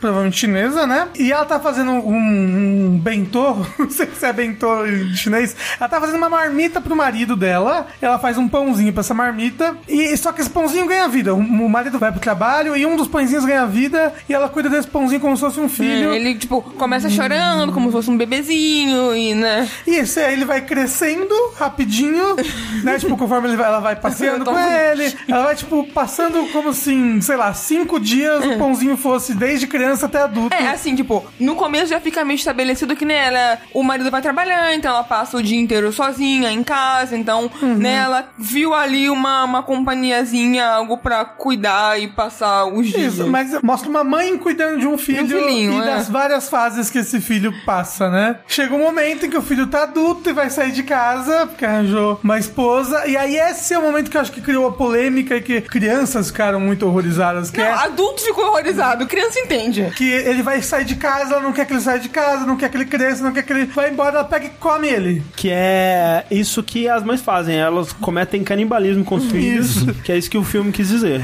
É, Mas era tudo um sonho, certo? Não é exatamente um sonho. É, É, era tudo uma viagem. metáfora, é. É. Era mais uma. Não era exatamente um sonho, tipo, acordei agora. É, né? me parece que ela acordou depois. Ela, ela imaginou aquela situação. é, é. Toda aquela situaçãozinha com o pãozinho que ia crescendo era uma analogia com o filho dela. Sim, uhum. Que realmente. Tem uma um cabeça de pãozinho. pãozinho. Realmente tem uma cabeça de pãozinho. Não, e era igualzinho, porque quando o filho vai, o bolinho vai crescendo, ele, tipo, vira, tem um óculos, um óculos, Uma barbichinha. um uma Barbichinha. barbichinha, né, uma, uma projeção ali, uma metáfora sobre, né, o, a síndrome do ninho vazio, sobre, né, ver os seus filhos crescendo e saindo de casa, se sentindo abandonados e tal. É, e não só isso, tem vários outros aspectos. Por exemplo, ela é, dá pra perceber, revendo curta, ela é uma imigrante, né? Sim, sim. que uhum. tá nesse país, provavelmente nos Estados Unidos, e tudo que o filho dela vê da cultura desse país, ele vai tentar fazer, ela meio que não, não afasta, entendeu? Tudo que vai afastar ela, o filho dessas origens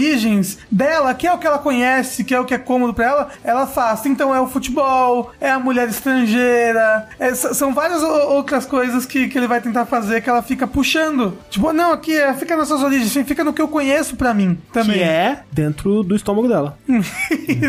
E essa parte também, de, acho que quando ela come, me fez pensar muito, tipo, volta pra minha barriga, pra sabe? mim. volta É, pra sim, mim, sim, filho. Eu achei muito bem feito a maneira que. Eu vivo ressaltando isso, né? Porque eu, eu gosto dessa combinação né, do humor com drama. Porque sempre o humor te desarma, porque o drama vai trazer logo em seguida. E esse curto ele faz isso muito bem, porque ele é 70% engraçado. Até o plot twist. Sim. Ele vai colocando piadinha, piadinha, Sim, piadinha, ele é, tipo, piadinha. bobinho, light-hearted, né? Sim. O cinema todo tava rindo constantemente durante o curto. Na hora que ela come o pãozinho, eu achei muito interessante que a sala fez.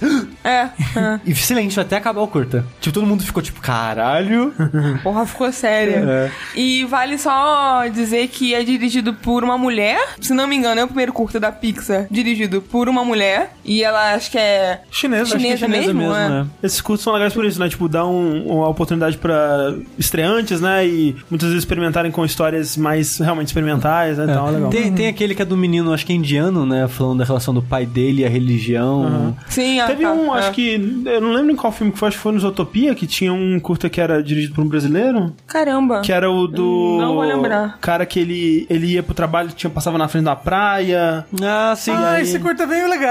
É, não, não É, é eu o Zootopia procurar. não que eu vi no cinema e não vi Zootopia no cinema. É, é um outro filme. Eu, não- eu acho que é algum, algum da Disney. Eu acho que é? Moana. Moana, deve ser Moana. É, eu acho que é Moana, porque eu também não vi eu Zootopia no realmente não tô lembrada, eu vou procurar, porque não lembro. É legalzinho. É. Mas, enfim, né? Aí depois que eu fiquei sabendo dessa polêmica que as pessoas. As pessoas são burras. É, não, não, Não, é, é- é- Cinco segundos depois que ela come o pãozinho, aparece o filho de verdade, não, tipo, sabe? E, e meio que dá um, um foco, assim, tipo, o formato pãozinho, e aí vai focando pra cara do, do moço. Aí, tipo, é, óbvio, sabe? Sim. Sim, e ele aparece com a mulher, que é uma ocidental, que, É né? a mesma Que é mulher que, o mesma, pãozinho. é, A exato. mulher não tava levando o pãozinho Cara, tem que ter muita má vontade pra não entender, Não, cara. sim, é. E o que eu achei bonitinho é que ele é todo desajeitado fazendo e a moça toda certinha. Ela Isso, faz um. Ela fecha o pãozinho bonitinho, assim. Quer É. dizer que tem cara de ser muito difícil fazer as três dobrinhas lá. Sim. É. E, e- e eu acho que ele é algo que to- toca e me, me mexe com a gente também, apesar da gente não ser pai ou mãe. Eu sou. Mas é,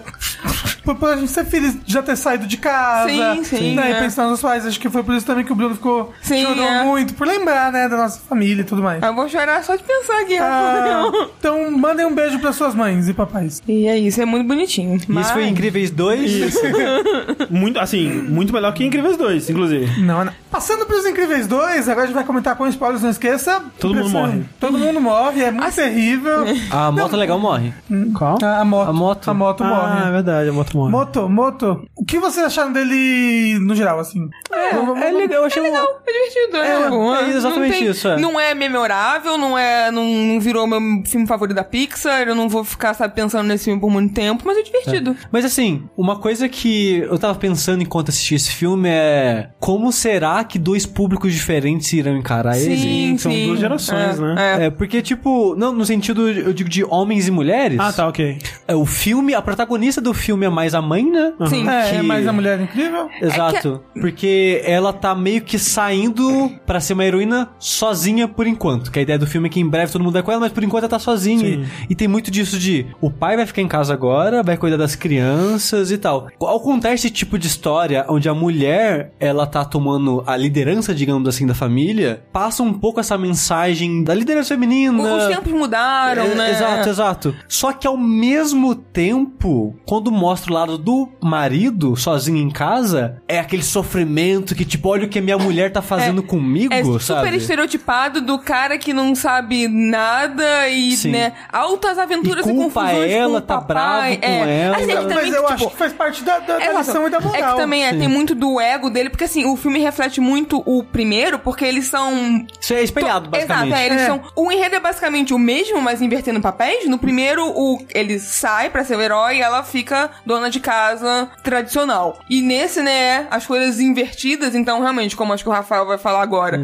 é a intenção da moral, que também ele Sim. tem o ego do herói, ele é o senhor incrível e tal. Mas- É, ele fala, né, muito disso. de, Sou sendo incrível, eu tô aqui trocando É, é muita fralda, lição de né? tipo, ah, não tem problema nenhum homem ficar em casa, né, cuidando Então, das crianças. Não, mas, mas não foi isso que eu senti? Porque quando mostrava ele em casa reclamando, parece que era muito confirmação de macho que se é. sentiria assim, sabe? Não, mas eu acho que é, é justamente a evolução do personagem. Porque tanto é, antes de, de dar a treta, ele ter que sair desse, né, de casa e tal, ele já tá mais confiante, ele já tá sabendo fazer, que ele vai pra Ed na moda, ela faz lá a roupa do, do Zezé e tal. Isso, e ele consegue dormir, consegue ajudar na matemática. Você pode ver que é o, o negócio dele ser antigo é a, a- reflete até quando ele tenta ensinar matemática pro filho, que ele só sabe fazer Mudaram a com- matemática. É, como assim mudar a matemática? Eu não sei como é que faz essas contas desse jeito. Então é, é muito isso, é, acho que é muito dele ser ve- velho e cabeça É. dura, dele perceber a mudança e também perceber o valor nas coisas que a mulher dele fazia em casa e como era difícil e trabalhoso e ele não via isso porque ele não tava em casa fazendo isso. Tem que lembrar também que esse filme, ele não a estética, mas parece que a época que ele se passa é meio que anos Sim, 60. É, menos de 50 ali, é. É, é. dá pra É um perceber- retrofuturístico. É, isso é. é, e você pode ver as televisões são todas em preto e branco e tubo.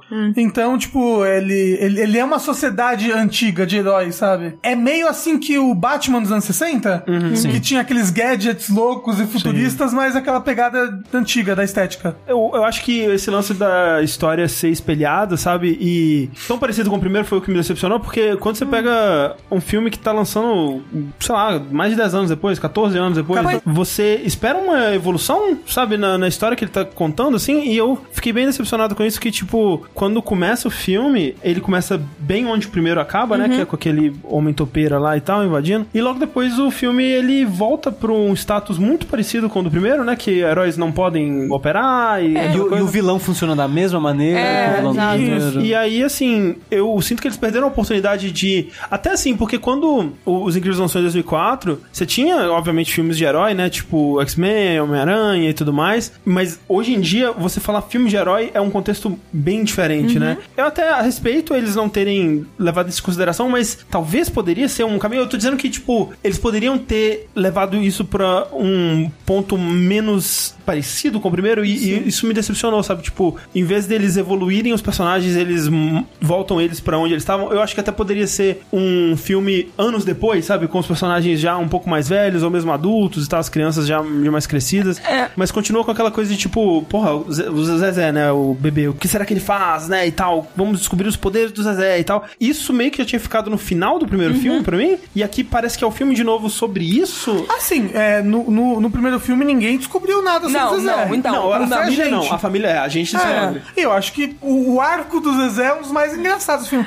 Porque no, no Não, é primeiro filme, o é Zezé é qualquer coisa. Ele é mais um alíviozinho cômico ali, depois quando tem os poderes, ah, ah, que engraçado. Mas nesse daí, o Zezé, ele é importante. É ele é um lance- elemento da trama Sim, é que o importante. lance é que eu não entendo a escolha que eles fizeram de justamente se passar imediatamente Em quando seguida? acabou, sabe? Ainda mais depois de tantos anos, acho que como o André falou, podia ter tantos anos se passaram e não É, precisava é porque ter. assim, quando a gente vê o, poder, os poderes do Zezé no final do primeiro filme, fica implícito tudo que acontece aqui, tipo, porra, quando a família descobrir, né, vai ser da hora, eles tentando lidar com isso e tal. Eu quero ver o depois, eu quero ver, tipo, O que vai ser feito disso, é. sabe, Ah, sobre isso. Eu gostei de ver a reação das pessoas, Não, sabe? sim, é- a reação da família. É um lance que, tipo, é engraçadinho, mas é poderia, engraçado. é, poderia ser melhor. O filme é muito divertido. Sabe? é Ah, muito mas legal. é, também, eu acho que pra mim eu queria um terceiro, porque eu quero ver o depois, daquele agora que os heróis são legais, legais. Mas aí no final do no começo do terceiro vai ser legal de novo. Não, então, aí assim, eu acho que o segundo, como faz muito tempo do primeiro, e não eram todas as coisas que estavam já acertadas, sabe? Hum. Tipo o negócio do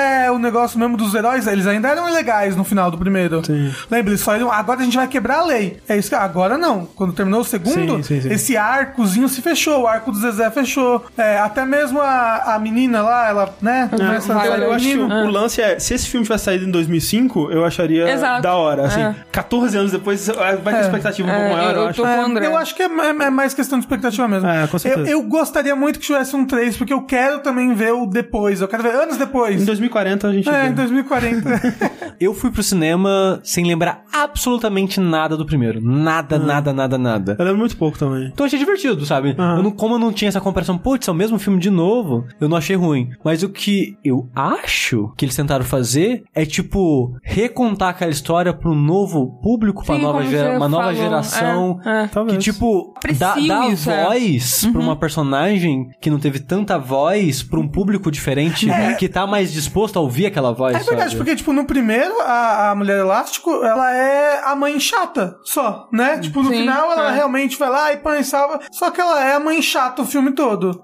Só que tá resolvendo, aqui não deixa o marido trabalhar, não quer voltar a ser herói. E nesse, não. É, é- ela, ela, te- ela é o foco do filme, ela, é- ela é a principal. E ela é legal pra caralho. É, e ela é Não, legal ela é pra muito caralho. legal. E ela é uma. Assim, a cena dela na moto. É muito maneira. É o- muito, muito Nossa, maneira. É muito boa. As cenas de ação são muito boas. É. E tipo, que nem o André tava falando de. Com o histórico que a gente tem de filme de herói hoje em dia, eu já fico feliz que eles não seguiram o histórico Ah, não, de no filmes fundo, atuais. é, no fundo eu também Porque eu já, acho que tô, é eu já tem tanto, não quero mais outro mais filme um. naquela pegada. É, eles seguiram um bom caminho, mas acho que poderia ser ainda melhor. É, eu fui seguro demais do filme. Exato, é o exato. Quero três. É- Exa- Mas eu acho que o seu sentimento de Quero 3 é exatamente porque esse filme, Hum. ele só entregou uma coisa divertida e não uma continuação. Ele, ele é como se fosse, tipo, Assim, um, um Incríveis 1.2, sabe? Um Incríveis 1 capítulo É tipo, 2, sabe o né? quê? Smash Infinity. nem a gente Ultimate. Nem, velho. Tem nada. Tem, tem, psh, psh, cadê? Vou quebrar esse copo aqui, ó. Eu entendo que ele seja um 1.5, mas eu fico feliz por ele ter 1.5 não. fechado Hum, sim, as sim. coisinhas do Sim, 1 sim, não, não. e deixar Como tudo, tudo Não é ajeitadinho. terrível, assim, eu recomendo, é divertido, sabe? Não, não, Foi- terrível não é. O melhor filme que eu vi esse ano. Nossa senhora. Nossa, Rafa. você não viu o filme esse ano, Rafa? Socorro. Mas, assim, é um excelente filme. Eu gostei muito, muito. Saí muito feliz do cinema. Sabe o que ele me parece? Ele parece tipo aquele filme do. Não especificamente, mas um filme tipo aquele filme do Shrek que passa entre um Shrek e outro. Tipo, entre o 2 e o 3 tem um especial de Natal do Shrek que passa na Globo de madrugada. Não, eu acho que, que ele tem uma- um escopo muito maior do que um especial de Natal dos É, mas não, mas, é tipo, mas, mas o, o sentimento dele, o feeling dele é justamente algo que tava ali entre uma grande história e outra, É, sabe? um fillerzão. É, Não, filler é não porque, porque ele, ele move o arco dos personagens. Não, sim, sim. É. não pode ser filler. É, mas é bonito, hein? É bonito. Não, lindo- É bonito, é. Gente, é muito, é muito lindo bonito. esse filme. o Ainda ficou- mais comparado com o primeiro, puta Não, o merda. André ficou... Ah, eu não lembro se é melhor que o primeiro. Porque na, na minha cabeça É, não, né, É, mas, Nossa, quando eu vi imagem do primeiro. É, eu fiquei chocado eu fi- é. Mas olha só, falando em bonito, eu vi Zootopia recentemente. Que filme lindo. É É. Tipo, eu já vi Moana, né? Que saiu depois, e eu acho ele mais bonito acho. que Moana. Não, melhor. Sim. É. Ah, não, também. É. Eu- Nossa, que filme maravilhoso. E um bom filme também, além de ser Sim, bonito. eu gosto Não, a muito história dele é muito boa, né? Eu acho que de animação. Os personagens, o, o set, o mundo é, muito não, é legal. tudo legal. É, nossa, Desses recentes é o meu favorito. é meu assim. favorito também, eu também. acho. É. É, é, até porque assim, eu às vezes sinto que tem alguma coisa errada comigo, que eu não sou esse grande fã da Pixar. E não é nada sobre a- ser animação, que tipo, eu não tenho nenhum problema com isso, né? O anime aí, eu assisto pra caralho. E eu gosto, sabe? Eu gosto de, de animação, eu aprecio pra caralho, acho muito bonito e não tenho nenhum preconceito com filmes animados, mas tirando, sei lá, Toy Story, que eu vi quando eu era bem criança e eu adorei e tal. Não tem nenhum que eu, tipo, caralho, que filmaço! Tipo, Sabe o, o filme da Pixar que é incrível? Ah. Os aber- incríveis. a abertura do Up. Exato. Mas a então, melhor coisa da Pixar pra mim são aqueles, lá, três minutos. Exato, eu gosto muito, mas o filme Up eu acho bem qualquer coisa, sabe? Não, eu gosto bastante. Assim, como a gente tava comentando, eu sei que tem uma queda ali pelo meio dele, que ele fica meio monótono e arrastado, mas eu acho Up lindo, assim, eu Ah. amo demais. E é uma coisa assim, ao contrário acho que do André, eu sempre tive a tradição de assistir animações no cinema, principalmente da Pixar, e eu meio que perdi esse hábito ao longo dos anos. Eu, inclusive, eu, quando criança, eu queria trabalhar na Pixar, eu queria trabalhar com isso mesmo, de, de tanto que eu gostava e apreciava. Aí você Foi- descobriu que o John Lester é escroto e. é, mas isso foi muitos anos depois. Eu já, já, já tinha matado meu sonho muito antes disso. Duas coisas que eu lembro: o dia que eu ganhei o VHS de Toy Story e o dia que eu ganhei o VHS de Mulan. Mulan, Então, ó, Mulan que inclusive é melhor que Toy Story. Não é. hum, eu não consigo comparar. Não consigo comparar pra mim. Mas assim, André, vo- você não tem isso com os outros filmes da Disney? Sem ser Pixar? É que assim, por exemplo, eu gosto mais de Frozen do que qualquer filme da Pixar, por exemplo. E eu gosto mais de Zootopia que qualquer filme desses também. Eu gosto. Moana, ele me pega pela música, porque o filme em si. né? Então assim, eu gosto mais desse, eu nunca vi Enrolados. E os últimos filmes de animação tradicional mesmo da Disney eu não vi, que é aquele Princesa do Sapo eu não vi. Bem legal. Antes desse tem um da vaca que eu não vi também. É que nem Nem Cavacatuça, é bem legal, bem É, divertido. A música é boa, você devia ver pela música. E eu tem a Fernanda musicais. Montenegro. Por exemplo, eu, quando eu era criança, eu amava, amava, amava Rei Leão e Aladdin. Hoje em dia, Aladdin, eh, não é lá essas coisas. Rei Leão, ainda acho uma obra-prima do cinema. Acho um filme fantabuloso, maravilhoso, incrível. A política dele é meio esquisita, o que ele te conta sobre né, monarquia ali tá meio errado. Tá meio errado.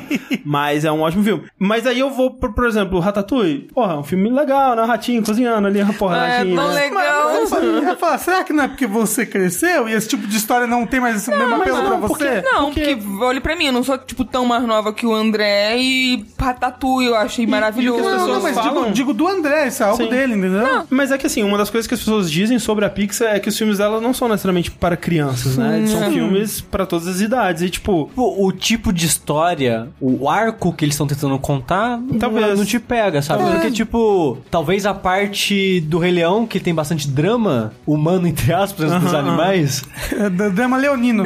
é, nem toda animação vai ter essas batidas, né? Vai ter esses crescimentos e ou a importância, ou o que seja. Sei lá, Toy Story 3 é muito sobre amizade e conexão. É, é muito sobre crescer, né? Também, Também é. E deixar a infância pra trás. Sim, eu não ligo pra animação de modo geral, assim, não me pega. Tipo, a Thalissa, ela ama, ama, ama animação. Ela assistiu tudo que saiu desde que ela nasceu até agora.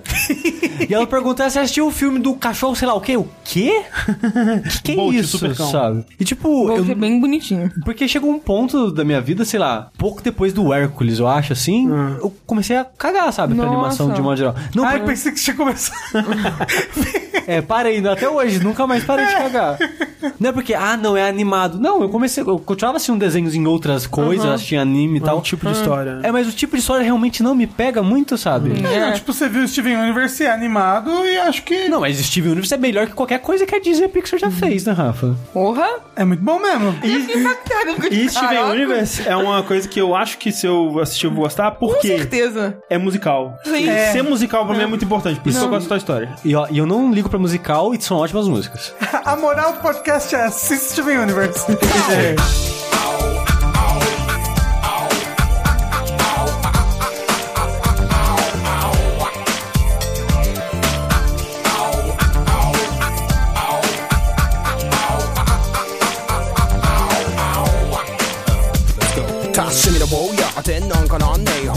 方位自信手にしたってどうもこうもなんねえ完全なスペンドメガテン。あぜんそのさ開いちゃう。Just challenge. Come on man. 未だ全然交わることがない多くの接点気にしないでペン取って知るセンテンス剣にこうしてアスペン経験。フォーにかしゃいしゃ無限エンターテインメント。Organize your regional culture shoot up 化石の叫び声ほらデューラ Mr. Diggy come on かかって時のため時間かけてプールしてんのは内緒内緒充実 No 休日 So this exciting game's gonna be okay だからそうせっちゃダメや set you free しかも good day good days 送り溢れ出す creative day divi day divi divi day 得意技でしゃがみや let you see さあ続け pop way 歩んで伴う objectivity divi day divi divi day drop the first word O Sushi tá indo embora agora porque a gente vai falar de hereditário. Isso. Com spoilers. Todo mundo morre. Adeus! Nossa, que susto, o sushi veio de roupão com, com, com a fenda meio aberta.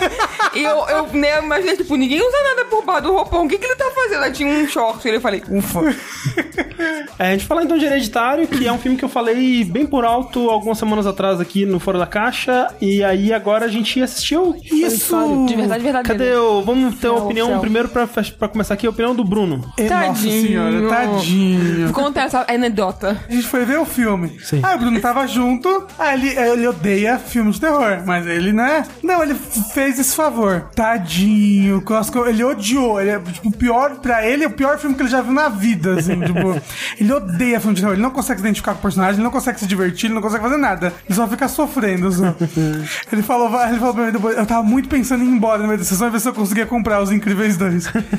e aí, quando a gente saiu do hereditário, eu, eu e o Bruno fomos lá e compramos a sessão pro Incríveis 2 e fomos assistir. Ele ficou bem feliz. Então, Ele terminou o dia feliz. Então tá terminou o dia feliz. Não, foi muito triste porque ele tinha pedido um negócio que tava ruim, né? Ele bebeu um verdade. negócio de café que tava ruim, simplesmente. E aí ele meio tipo, deixa eu fazer alguma coisa divertida pra acabar o dia. Me deu tanta pena, tadinho.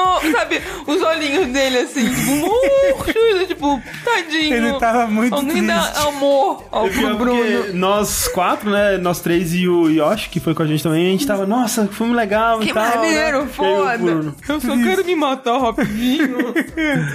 Mas Hereditário é um filme sobre família também, né? Que nem os É, Incríveis 2. Exato. Um filme sobre uma família muito disfuncional e, assim, é, levemente demoníaca. Le- Levemente. Levemente. levemente satânica. Premissa básica do Hereditário é começa com a morte da avó da família, né, que é a mãe da protagonista e a avó de dois filhos ali que ela tem. E aí a morte dessa avó é o que põe as coisas em movimento para essa família, né? Porque você tem o filho, que é um adolescente maconheirinho assim, de boa. É, Você tem a filha, que é uma menina meio esquisitinha, que tem 13 anos, mas eu achei que tinha tipo 5. teve uns problemas ali de crescimento, com certeza, né?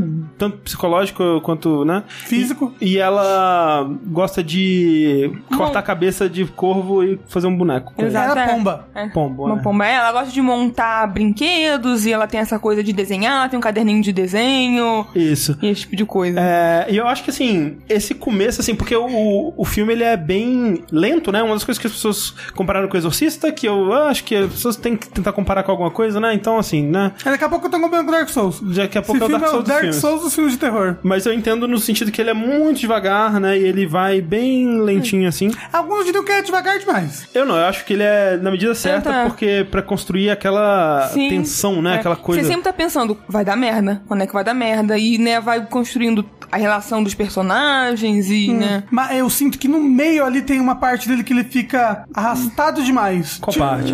Assim, a partir do momento que a menina morre, aí, tipo, ele dá uma uou, uou, que aí é aquele. Pra mim, o momento alto do filme é esse, né? É, Quando a não, o menina morre. momento, é. É, e aí depois daquilo, chega um momento que aí a mãe vai no negócio de novo, aí conhece a amiga, Mas é aí a amiga ensina um Não, negócio é, pra ela, porque assim, aí a- ela vai lá pra família e faz todo mundo fazer o negócio. Mas, E, tipo, mas é muito importante tudo Peraí, isso. mas- Precisava dar uma acelerada porque ele, ele, ele fica muito tempo na mesma tecla. Não, E não, eu não acho. é. filme. Sabe por quê? Porque assim, o ponto forte, mais forte de todos desse filme, eu, eu assim, eu concordo com críticas que as pessoas fizeram. Que, tipo, a primeira metade do filme é maravilhosa, até a menina morrer. A cena que aquela menina morre é, É, nossa, É, não, incrível. é de... Fantástica. Tipo, De ficar assim, na, na- de ficar na sua cabeça. É, é muito bem construído, que eles falam, ah, ela é alérgica a amendoim, né, a nozes, aí chega na festa, tá cortando as nozes, tudo ali, meu Deus do céu, vai dar muita merda. Nossa, eu não vi que tava cortando não. Caraca, a mas assim, coisa, foco, é, é um negócio, tipo, é porque, tipo, não é exatamente o foco, a câmera, assim, mas que é uma movimentação muito intensa, tipo, tem uma tabona Cheia de cheia de nozes. nozes, e as adolescentes, tipo, rindo, e a menina cortando, aí depois realmente foca na faca, assim, cortando as nozes, Nossa, aí você pensa, Vai dar é, merda. né, vai dar merda. É, Eu só conseguia pensar, por que que essa mãe tá fazendo esse menino levar É. essa Também. criança pra essa festa de Também. maconheiro? Porque a mãe também. não sabia, né? Ela- Ele falou que Não, era uma é. festa sem bebida. Exato. Ah, mas mesmo assim não leva criança. Não, nada. Não, Não, e assim, é já- agora dizendo que ela tinha 13 e o menino deve ter uns Ele- 16, 17, Por aí. é uma diferença, assim, pequena. E a mãe não sabia. Foi, tipo, foi inocência da mãe. Ela queria enturmar a filha, que a filha é meio reclusa, é meio antissocial, então... Ah, ela mas- ela mas eu- queria que. é, O, o plano dela, até ela fala isso depois, né? Que a morte da mãe, que era uma influência muito negativa naquela família, né? De modo geral, trouxesse a família mais unida, né? Então ela tava tentando, ela tava. Sim, ela tentando tava dando o melhor dela. né? E, a- e vale dizer que a menina era muito próxima Da avó. avó. Então, sabe? Ela tava E- tentando ajudar ali, de alguma forma. E aí a menina come o bolo com nozes, com a garganta começa a fechar. o- Assim. E aí o menino leva ela no, no carro, ela vai tentando respirar pra fora, e tem uma coisa na estrada, o menino vira, bate a cabeça no poste e arranca a cabeça da menina fora. É uma cena maravilhosa, porque, e isso é o ponto que eu queria chegar, que é o ponto forte desse filme, é ele trata até as situações mais absurdas, e ele vai ficar muito absurdo, da forma mais real e crua e pé no chão possível. E tipo, o jeito que ele trata a morte dessa menina, do ponto de vista focando na cara do irmão, e é só a reação do irmão que você tem, que ele fica em choque, ele fica, sei lá, a impressão que dá é que fica uns 10 minutos focando Sim, na cara dele é. no carro, e aí chega uma hora que ele, ele vai perguntar, ele chega a perguntar assim, tá tudo bem? E, tipo, ele começa a falar, só que ele sabe, tipo, ela tá morta, não tem. E ele começa a acelerar o carro e vai embora, sabe? E chega em casa e foca só no rosto dele. E você sabe, cara, você sabe, tipo, você ouve a mãe falando, ah, vou sair pra pegar. Você sabe que a coisa horrível tá vindo, sabe? Você sabe que ela vai ver. Tipo, e não mostra Nossa. a cena no carro, sabe? Mostra a reação dele. E ele tá deitado na cama, ele não consegue dormir, o olho dele vazio, assim, porque ele sabe o que aconteceu, ele sabe o que vai acontecer. Muito desse filme é sobre isso, não é sobre surpreender a plateia, é sobre surpreender os personagens com informação que a plateia já tem. Então, tipo, você já sabe o que vai acontecer, mas é doloroso demais você assistir acontecendo, cara. A maioria dos filmes faria ela encontrando, faria dois anos depois tal. Mas não, mostra ela gritando, tipo, só me mata no, no chão do quarto. Depois mostra ela gritando no enterro. E depois mostra a consequência disso na família. Encara a consequência disso. Tipo, ele quer te mostrar, cara. É por isso que ele é devagar. Porque todos os aspectos que ele vai te introduzir no filme, ele quer ter a reação real daquilo. Quando ela conhece a eh, Joanne lá, né? Que é a, a, a mulher que introduz ela ao espiritismo e tudo mais. vale tal. dizer que é interpretada pela Uncle Lydia. Que é uma excelente atriz, inclusive. Ela é muito boa. Aquela cena que ela tá no estacionamento contando pra ela que ela falou com o neto morto dela e tal, é muito real, cara, é muito crível. Tipo, é uma pessoa que nunca sequer considerou que coisas sobrenaturais pudessem existir, sendo convencida de que aquilo pode ser uma, uma realidade. Tipo, ela começa a rir, assim, tipo, o que você tá falando, sabe? É muito crível. E a Toni Collette, né, que faz a mãe, é muito, É, manda muito, muito, Uma, das melhores atuações dela. Ela é incrível, ela é incrível mesmo. O filme é lento porque Sim. ele quer confrontar essas coisas de uma forma real. Ele não quer só passar por elas. É muito importante pro filme que a gente sinta o peso de tudo que acontece, sabe? E por isso ele tem que ser lento. Sim, e assim, uma coisa que me surpreendeu, e eu até comentei com vocês quando a gente saiu, foi essa morte prematura da menina, porque ela meio que tá no material promocional, no pôster.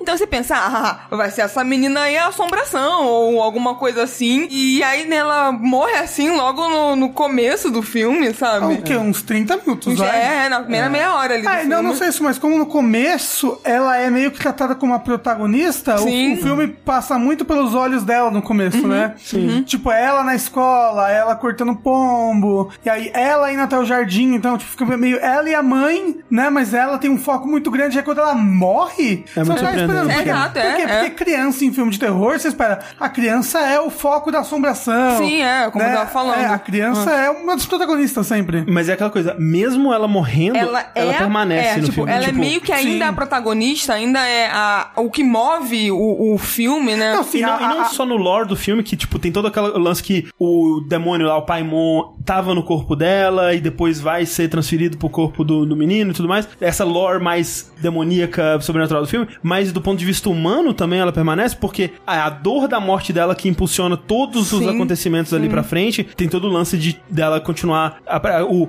dela continua aparecendo ao longo do filme inteiro e tal. Sim, isso me lembrou muito aquele livro da J.K. Rowling, O Morte Súbita. Ah, eu nunca tenho li. esse livro, não li. É porque o livro começa com um personagem morrendo. Hum. E basicamente o resto do livro são consequências que a morte Da desse morte. Uhum. personagem trouxe pra essa cidade pequena. Porque ele era alguém importante na cidade. Como essa morte fez uma, uma bola de neve, entendeu? Uhum, E é meio isso, né? Tipo, a morte da avó começa a descarregar o negócio, mas a morte dela é, que faz, tipo. É, que descarrilha por completo. Isso, que descarrilha o filme todo. Não, e essa família, cara, como essa família sofre. E, tipo, Nossa. a realidade da coisa, sabe? Porque eu entendo a crítica que o filme ele desanda um pouco depois do- da morte dela, porque depois disso ele vira um filme de terror mais tradicional, que é Uhum. sobre assombração e possessão demoníaca e casa mal assombrada e tem um espírito aqui, vamos fazer a, Mas- o culto e tal. Ah, o espírito, é, né? mas ainda assim, por um bom tempo, ele ainda, ainda permanece meio misterioso. Será que porque. é? Será que exato, não é? tipo, será que não é a mãe que o luto e a dor tão tremenda de perder a mãe e perder a filha tão próximo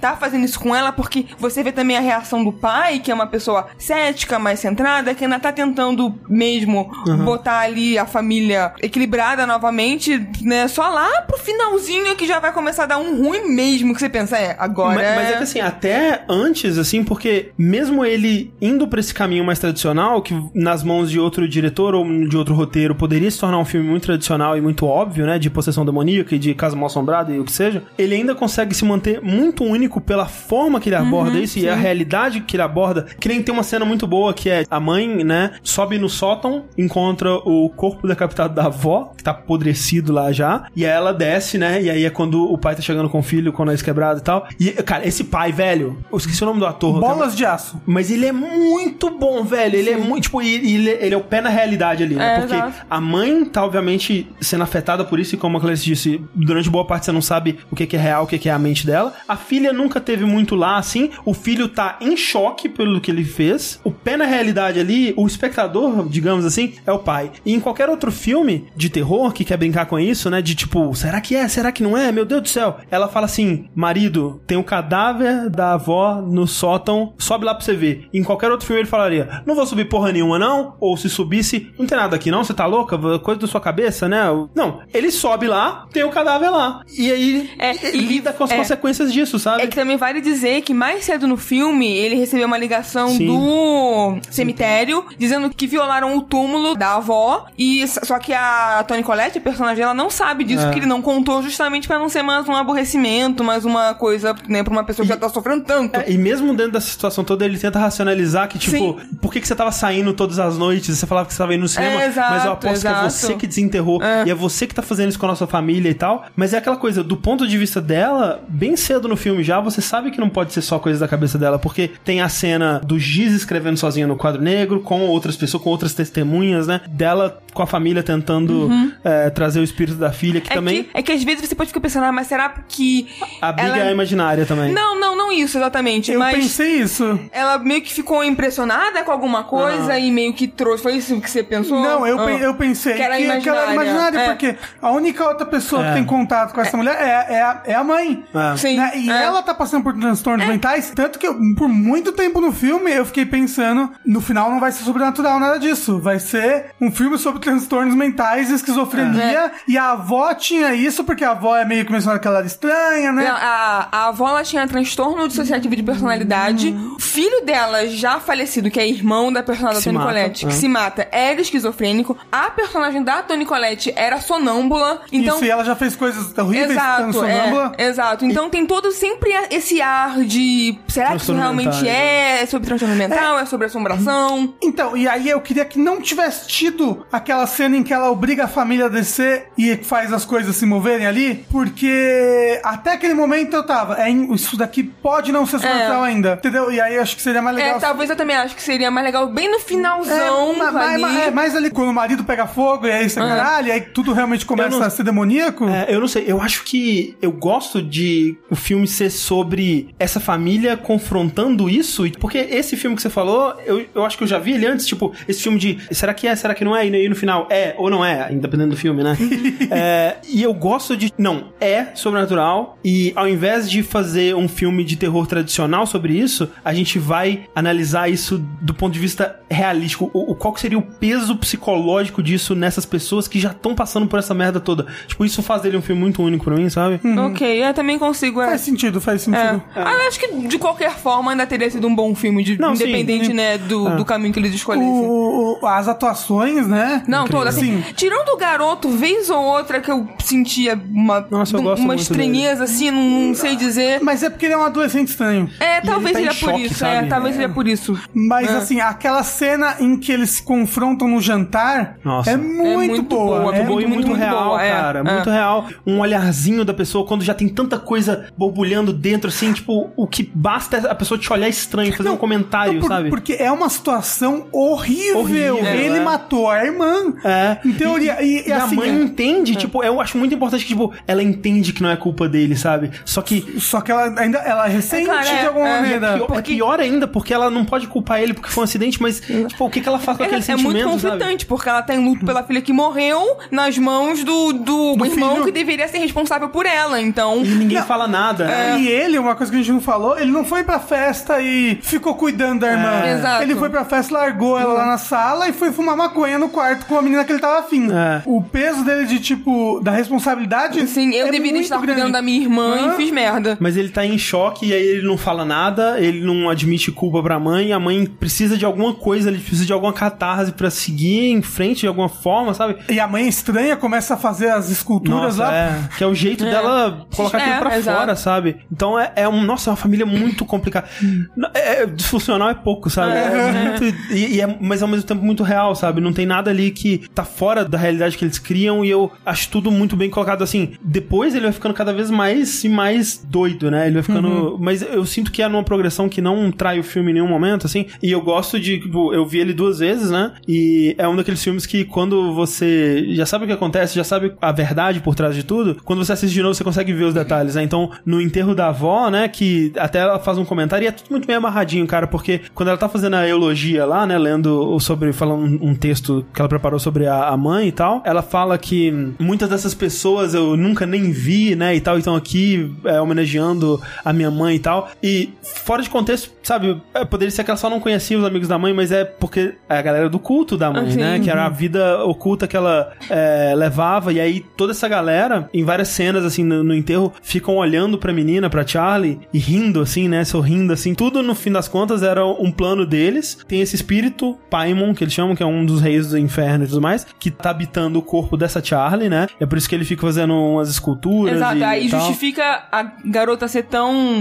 estranha ou, né, fora ali do comum. Só que E ele. eu acho que justifica alguma coisa com a- o rosto dela. É, alguma coisa. Porque quando o menino é, ele é quase possuído uma hora, o rosto de- dele Fica fica, deformado. igual ao dela. No Sabe? filme fala que, tipo, ele precisa de um corpo masculino, É, né? ele quer um corpo sim, masculino. sim, é. então, toda essa coisa do filme é esse culto tentando transferir o corpo que tá num corpo feminino para um masculino, e pra isso eles precisam de uns sacrifícios E de um específicos. ritual. É, ritual. e aí, voltando ao que a gente comentou um pouco mais cedo, por que, que não fizeram isso no garoto antes? Já que, né, era mais fácil? Porque a mãe meio que afastou o garoto, É. a Tony Colette, né, afastou o garoto da, da avó. Então, Logo que ele nasceu, né? exato. Então, a menina realmente, quando nasceu, já era mais próxima à avó, então era ali a oportunidade, sabe, que a avó teve de fazer Isso, algo. ela tinha tentado também colocar esse espírito no corpo do filho dela que se matou, Uhum. que até quando a, a, a mãe, né, a Tony Collette, tá falando naquela cena maravilhosa também, que ela tá dando, contando a história dela no círculo lá de, de ajuda lá e tal, que a câmera só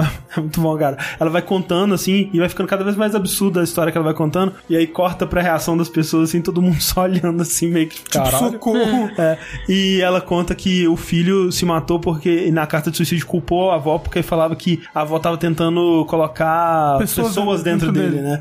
Então depois isso toma uma outra dimensão. Que aí você pensa na hora, ah, se ele é esquizofrênico, claro, ele vai ter essa ilusão de que estão tentando botar pessoas dentro dele, porque, né, esquizofrenia e tal, mas depois você pensa, ah. Mas isso é muito bom porque tem muito dessa coisa de no passado as pessoas viam doença mental e atribuíam a um demônio ou alguma coisa. E aqui é o contrário, né? As pessoas é, é, a- demônios- demônios e atribuem a doenças mentais. mentais. Outra coisa que eu gosto pra caralho no filme é como que ele te deixa desconfortável pela construção das cenas e tem toda aquela brincadeira com maquetes Sim. que ele filma com uma Ah, lente que os cenários todos quase sempre parecem maquetes, né? Porque a mãe constrói maquetes e muitas vezes são maquetes de ambientes dela, né? Tipo, da vida dela. é, Da casa. Da casa. casa. Cenas específicas dela amamentando a filha e a avó chegando com o peito, assim, pra amamentar no lugar, assim. Até, né, como o Rafa disse, ela reconstrói a cena da morte da filha e tal. Então, muitas das cenas do filme são filmadas pra parecerem maquetes. Muitas delas são maquetes, tem cenas onde mostra o exterior da casa, assim, como se fosse uma establishing shot, assim, né? Uma, uma cena pra estabelecer um lugar. E, na verdade, é uma, ma- uma maquete da, da casa, né?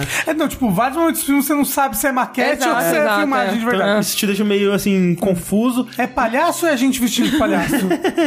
em vários, vários momentos ele brinca com o escuro, né? Porque o filme ele quase não tem jump scare, assim, ele tem um ou outro. Não tem, eu diria. É, ele tem um outro que, tipo, Ela tá tá tudo, batendo na janela, É. mas dá pra ver ela vindo. em si- tá tudo em silêncio, assim, aí tem um também que dá um opa, caralho, assim, sabe? Mas ele não tem grandes jump scare, ele, ele trabalha muito mais com construção de, de clima, de tensão e tal. Mas o que ele faz, cara, que me deixa muito nervoso é, tipo, no escuro, Sim, é. às vezes tem, tipo, uma véia pelada. Às vezes tem uma véia pelada no escuro. Às vezes tem uma Tony Colette ali quase no, no, no É, teto ali no assim. teto, assim, né? Homem-Aranha no teto. Não, mas é, desde o começo do filme, silhuetas no fundo que Isso. parecem Sim, pessoas E o aí, tempo todo. Você fica pensando, será que é coisa da minha cabeça? Será que é intencional? Sempre é intencional. Uhum. O filme que tá brincando com isso o tempo todo. Tem cena, cara, tem uma cena que eu acho maravilhosa, que tipo, o filho, no comecinho, assim, Uhum. o filho, ele tá fumando, né, o, o- as, as drogas dele lá, ele chega na janela e ele solta a fumaça, e quando ele solta a fumaça, do ponto de vista da câmera assistindo ele, alguém solta uma fumaça de respiração, assim. E é muito sutil, mas Caraca, tipo... cara, isso eu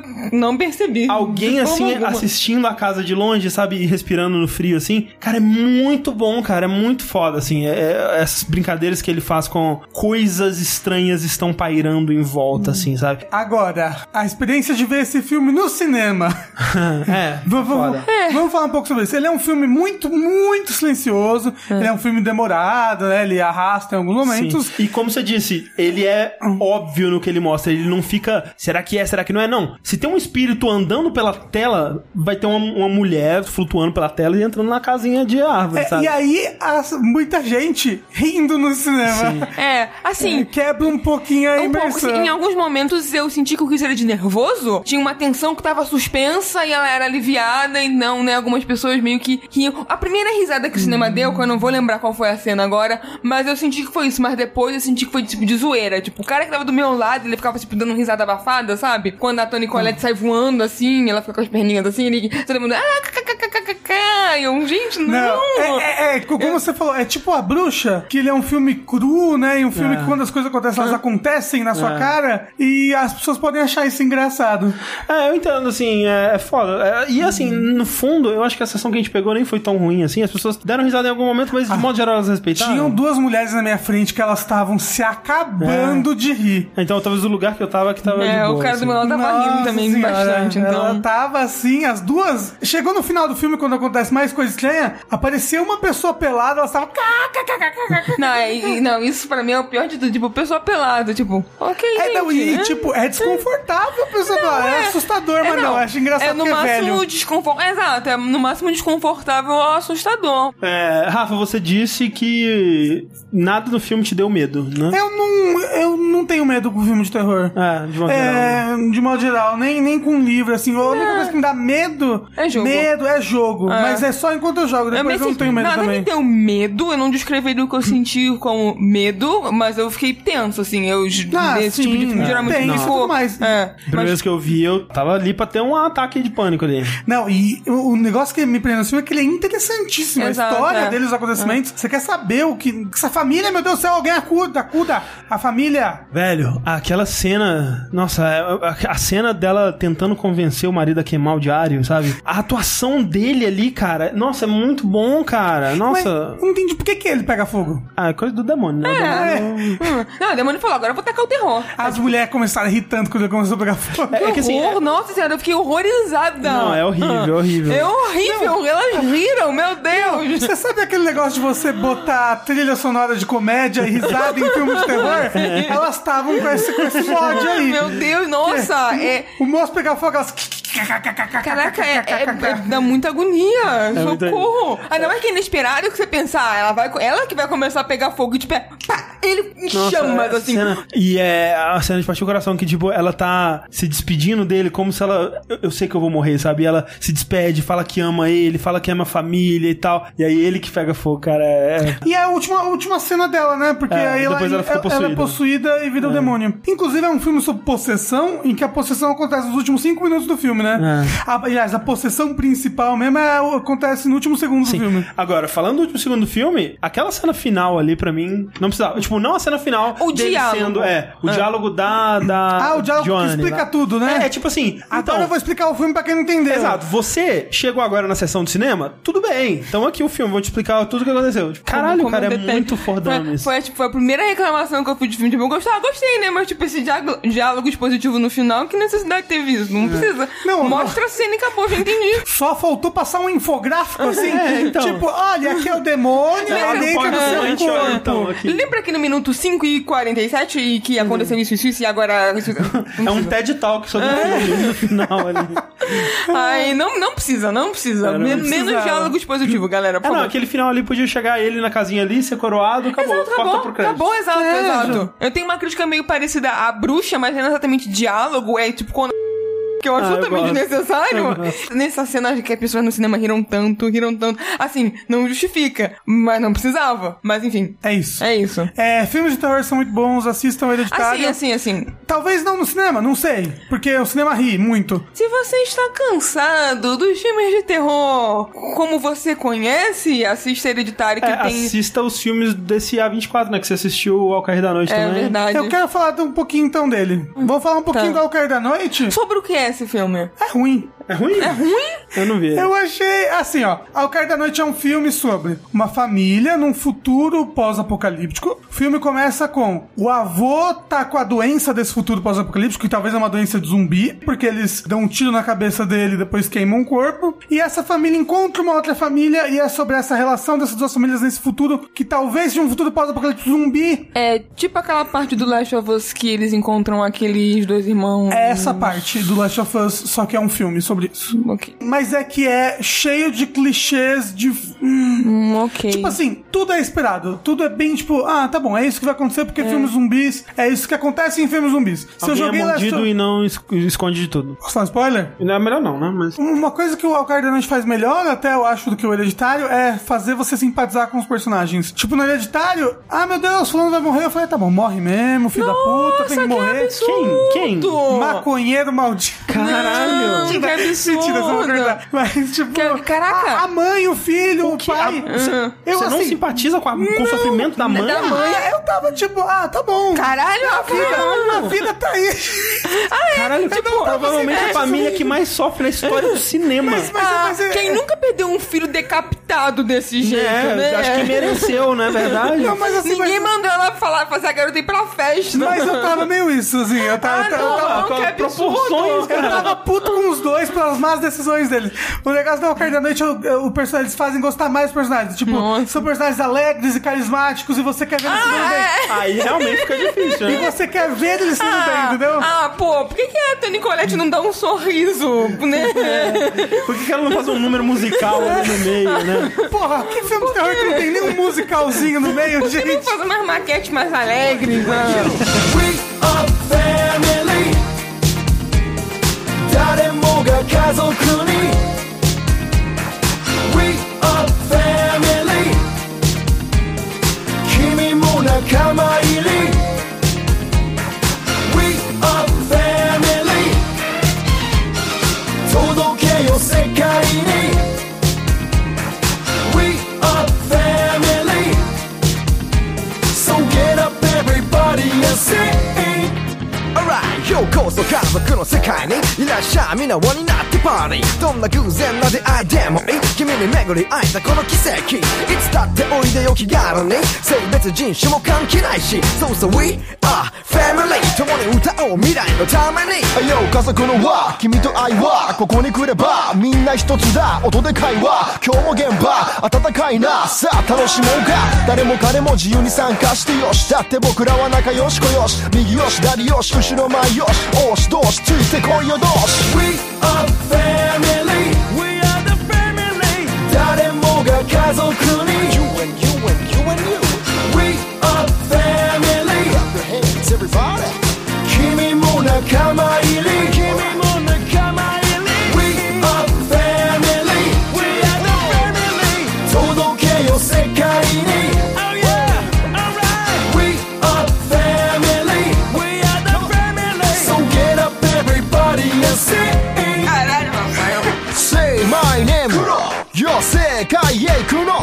に地球規模で虜にする音は言葉の壁すらも超えるだっていいもんはいい素直に耳を傾ければ家族の一員この意味するとこ吟味してほしいな君にわきわわきわわきわきわきな家族のわわ平和のわさ誰もが平等でさもないさ心で歌う褒めさ君がエボニーなら僕アイボリー隣同士で奏でるハーモニーつまり We are unity きっとつながる You, you, you and me We are family Clooney. You and you and you and you. We are family. Clap your hands, everybody. Kimi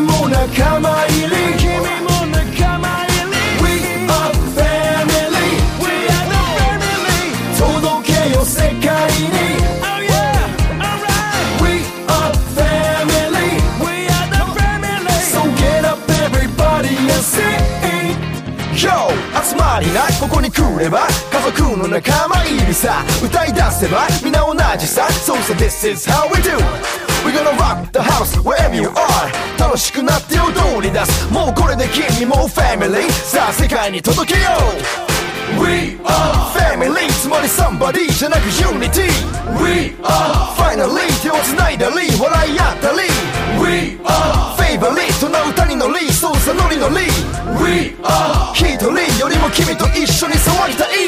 We are